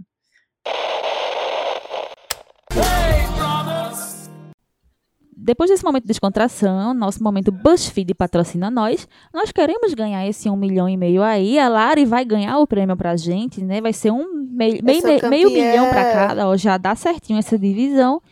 Vamos agora para o momento top 3. Vamos falar aqui rapidamente para quem vai à nossa torcida. Vamos imaginar quem é a nossa final, tal qual o jogo da discórdia que o Thiago fez. Vamos fazer aqui quem é a nossa final. Começando com a Larissa. Monte sua final, Lari, e diga quem é que vai ganhar. É, em terceiro lugar vai ser a Rafa, porque eu acho que ela é extremamente coerente com as coisas que ela fala. E eu tô achando ela muito justa até o momento. Eu não sei se ela vai ter uns close errados, mas até agora pra mim tá ok. E acho que ela já tinha comentado que o dinheiro ela vai doar pra ONG que ela trabalha na África, então acho que é um momento bem bom. Então, meu terceiro lugar é dela. Segundo lugar é da Thelma, porque Thelma é rainha, o resto é nadinha. E acho que ela merece muito ganhar o prêmio por tudo que ela passou. E o meu primeiro lugar é do Babu, porque eu acho que é muito importante uma- as pessoas serem como eles são, como ele é, né? O, a reflexão que ele tem, a narrativa e a construção de tudo que ele tem, que ele passou, e o fato de, por exemplo, ele ser uma pessoa que é conhecida mundialmente, tipo, mundialmente não, né? Brasil, no Brasil todo, tipo, pelo filme que ele fez, e mesmo assim ele permanece na favela, por exemplo, para mostrar uma representatividade ali e passando dificuldades que ele passa, mesmo sendo uma pessoa famosa, eu acho que ele merece esse prêmio, sabe? Então é tipo, em primeiro Babu, segundo Thelma e terceiro Rafa. Muito bem, Meu muito obrigada. Eu acho que tá meio unânime, né, esses resultados, mas vamos aguardar aqui o resultado final. Tami, diga aí a sua final. Ctrl C, Ctrl V. Eu também dou Ctrl C, Ctrl V. Eu disse, isso tá unânime. Até a justificativa é a mesma. Desculpa. É isso. Eu acho que a nossa voz é a única que importa. Então, Thiago, por favor, já dá o prêmio pra eles e me coloca no próximo BBB. Exatamente. Mas assim, Tami, tem alguma coisa que tu quer acrescentar né, em relação a isso? Cara, algo, que a, algo que a não. Lari não falou? a justificativa é a mesma. A Rafa é a mais coerente. Ali ela consegue ser mais coerente até do que a Thelma, eu acho. O Brasil tá vendo. Uhum. E a Thelma, a Thelma por toda, por toda a trajetória dela também, ela foi bastante incoerente. Ela sofreu algumas injustiças ao longo do programa. Não só falo com relação a ser chamada de planta, mas com relação a, por exemplo, a forma que a Fly colocou ela no paredão foi extremamente arrogante, foi extremamente injusto, inclusive, E agressivo, né? e agressivo. Fiquei com medo. Exatamente. E Babu por, bom, toda a trajetória dele. E assim, como a gente já falou antes, as pessoas. é, ninguém é isento de erros ali dentro ou aqui fora. Todo mundo erra. Esse negócio de ficar colocando pessoas no pedestal não vai dar certo. Uma hora a pessoa vai falar alguma merda. Alguma hora a pessoa vai falar alguma coisa errada que não que, tá errado para outras pessoas. Tá entendendo? Então, assim, eu acho que isso justamente entra na questão do Babu, dele ser um- uma pessoa com uma idade já, ele tem 40 anos nas costas, ele tem uma criação, uma vivência totalmente diferente e ele ele é aberto à desconstrução, ele é aberto ao diálogo. Ele sempre fala isso. E eu me lembro de um, uma coisa que aconteceu para você ver como as pessoas enxergam as pessoas de forma diferente. O Daniel sempre faz, fazia as merdas dele e ficava imediatamente que ele fazia merda, ele falava, pedia desculpas e as pessoas, ah, não, tudo bem, Daniel, ele ia lá fazia merda de novo. E aí quando e, a pessoa colocava assim, não, mas o Daniel ele faz ele faz isso, faz as besteiras dele, mas ele pede desculpa.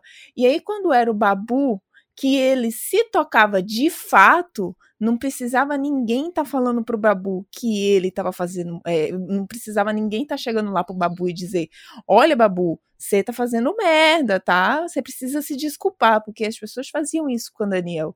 Chegava pro Daniel, olha, você fez uma coisa errada, peça desculpas. E com o Babu não. Muitas vezes isso, essa reflexão partiu dele mesmo, e ele chegava e pedia desculpa para quem ele tinha magoado e tal. E aí as pessoas, é, assim, tiravam onda, né? Ah, falam, faz um monte de merda e vem pedir desculpas. Ah, por favor, vá pra merda. Tá, tá entendendo como, como as coisas são diferentes? Então, assim, por tudo isso, pela história dele, pela história também com relação à, à questão de atuação dele também. Então, por tudo isso, e por ele ser coerente muitas vezes, ele não é 100% do tempo, mas ele também foi bastante coerente, principalmente nas, na, nas questões de voto dele. Ele sempre deixou claro que ele não votaria é, em duas pessoas, que era na Rafa e na Thelma, e ele foi até o fim, brigou com o Priol por conta disso. Então, assim, não tenho como, como colocar outras pessoas. Vou colocar quem? então. Me coloca nesse pódio, já descobri que eu vou receber o dinheiro mesmo. Sou Pronto, é então. Você é o meu pódio do pódio, pode ser? Tem o pódio, Fechou. acima do pódio tá lá, Larissa, bem plena. Então, o meu pódio aqui, dando Ctrl-C e Ctrl-V no que vocês já falaram, eu concordo absolutamente com as colocações em relação a Rafa, a Thelma e o Babu. Sobre a Rafa, a única coisa que eu queria pontuar, e eu já falei que concordo com o que vocês disseram, né, sobre ela ser sensata e coerente e tal, mas assim, eu tenho um receio muito grande de que isso seja um personagem dela. E se for um personagem dela, ela tá conseguindo se manter muito bem até o final. Cara, você sabia que eu também tenho esse medo? Porque eu vejo os vídeos dela no YouTube e eu vejo ela uma pessoa totalmente diferente. Pois eu é. Não assisti, eu vi assisti umas matérias dela. dela falando, dizendo que ela era uma pessoa assim, que ela tinha uns problemas de convivência com várias pessoas, que ela tem treta com algumas outras. Alguns amigos dela, amigos próximos, falam que a Rafa está tendo um comportamento diferente do que ela é aqui fora. E assim, dentro da casa, ela sempre se mostrou muito coerente e sensata, e eu estou admirando bastante. Agora, se ela for essa mesma pessoa que ela tem se mostrado aqui fora, excelente. Que ela continue assim. Em relação à Thelma, eu não tenho o que falar da Thelma. Não tenho o que acrescentar sobre o que vocês falaram, vocês pontuaram muito bem. Já em relação ao Babu, na minha opinião, ele já é o grande vencedor dessa edição. Mesmo, ele, mesmo que ele não ganhe o prêmio, eu acho que ele já sai como grande vencedor. Porque, assim, é, pela trajetória de vida dele, por ele ter chegado onde ele chegou, ele é um puta ator. Ele conseguiu chegar nesse ponto do jogo e a gente pensa.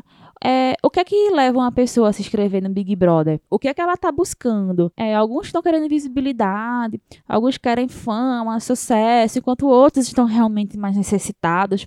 E a gente olha para o caso do Babu. Como eu já falei, um puta ator premiado, Pô, o cara fez o papel de Tim Maia. Eu acho que isso é um trabalho de muito peso que ele tem no currículo dele. E a gente vê que é um cara que está desempregado, que não está tendo oportunidades, não está na mídia. E quando ele tá, é com papéis bem pequenos, estereotipado. Então, acho que esse programa está sendo bom para ele a nível de visibilidade profissional. E quando ele sair da casa, ele vai ter muitas oportunidades de mostrar o trabalho aqui, aqui fora O Felipe Neto já disse que ia dar trabalho para ele, já tem um autor de novela da Globo também que já está prometendo papel para ele. Eu torço muito para que ele ganhe o programa por tudo que ele representa ali dentro, Uhum. pela força que ele tem. Tudo bem que ele já falou algumas coisas que não foram legais. A gente, às vezes ele é meio grosso, às vezes ele fala de uma forma meio assim, que sou agressivo. Mas assim, como já foi falado, todo mundo erra, não existe fada sensata, todo mundo vai cometer algum erro. E o babu, assim como também já foi falado, é aquela pessoa que está sempre disposta a ouvir e a refletir sobre isso. Como o Tamires falou, ele já pediu desculpas várias vezes. Então a gente tá vendo que ele é o tipo de pessoa que Uhum. procura se desconstruir e melhorar. Então a minha torcida claramente e obviamente está para o Babu e eu tenho certeza de que aqui fora ele vai conseguir muitas oportunidades e ele já é o grande vencedor dessa edição. Se você soubesse o que fazer, o que você faria, aonde iria chegar? Se você soubesse quem você é, até onde vai a sua fé?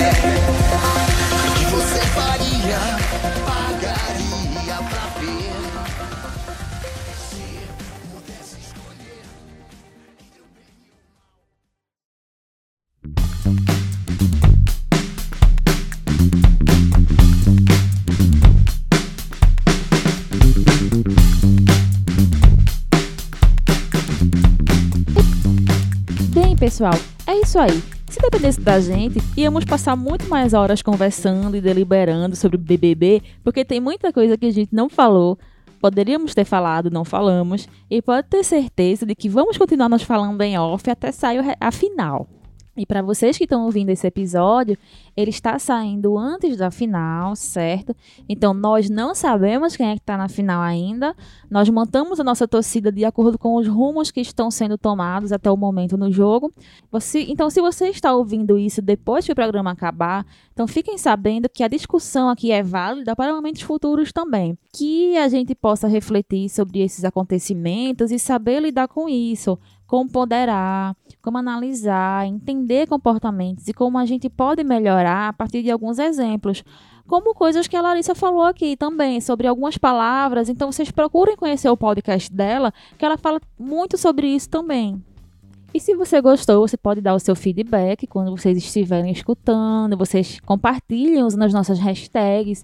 É, hashtag Olar para Elas e hashtag Mulheres Podcasts. Mulheres Podcasters, porque é muito importante para nós termos essa visibilidade na mídia.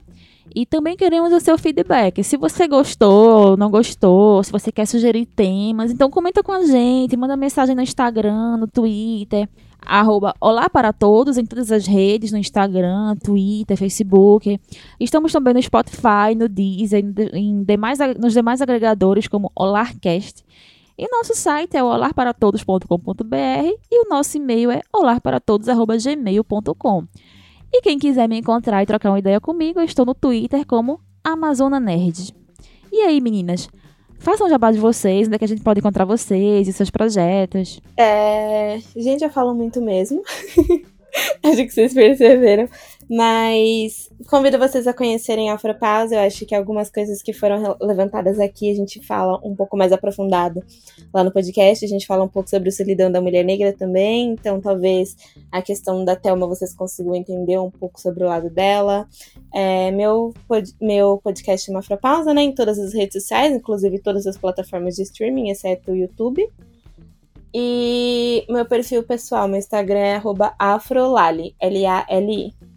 É, é isso. Converso com todo mundo, me chamem pra conversar, me chamem pra comer, me chamem pra ir pra Recife. Pode lá. vir, pode vir comer em Recife, pode dormir em Recife também, pode vir. Comer um milhão e meio. Isso. Um milhão e meio. Exatamente. Quero. Eu sou a Tia Tami lá no Instagram e no Twitter. E você pode encontrar também o Instagram do podcast que eu participo, que é o Catcine Podcast, que é, enfim, arroba Catcine Podcast, realmente isso, só no Instagram, tá, gente? No Twitter a gente ainda não tem um Mas vai perfil. ter, né?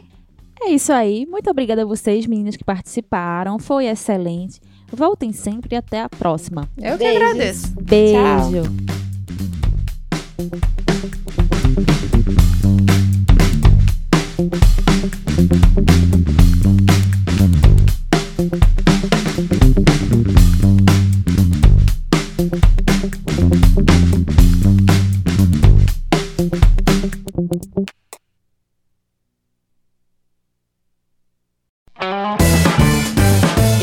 Podcast é uma produção Olar Podcasts.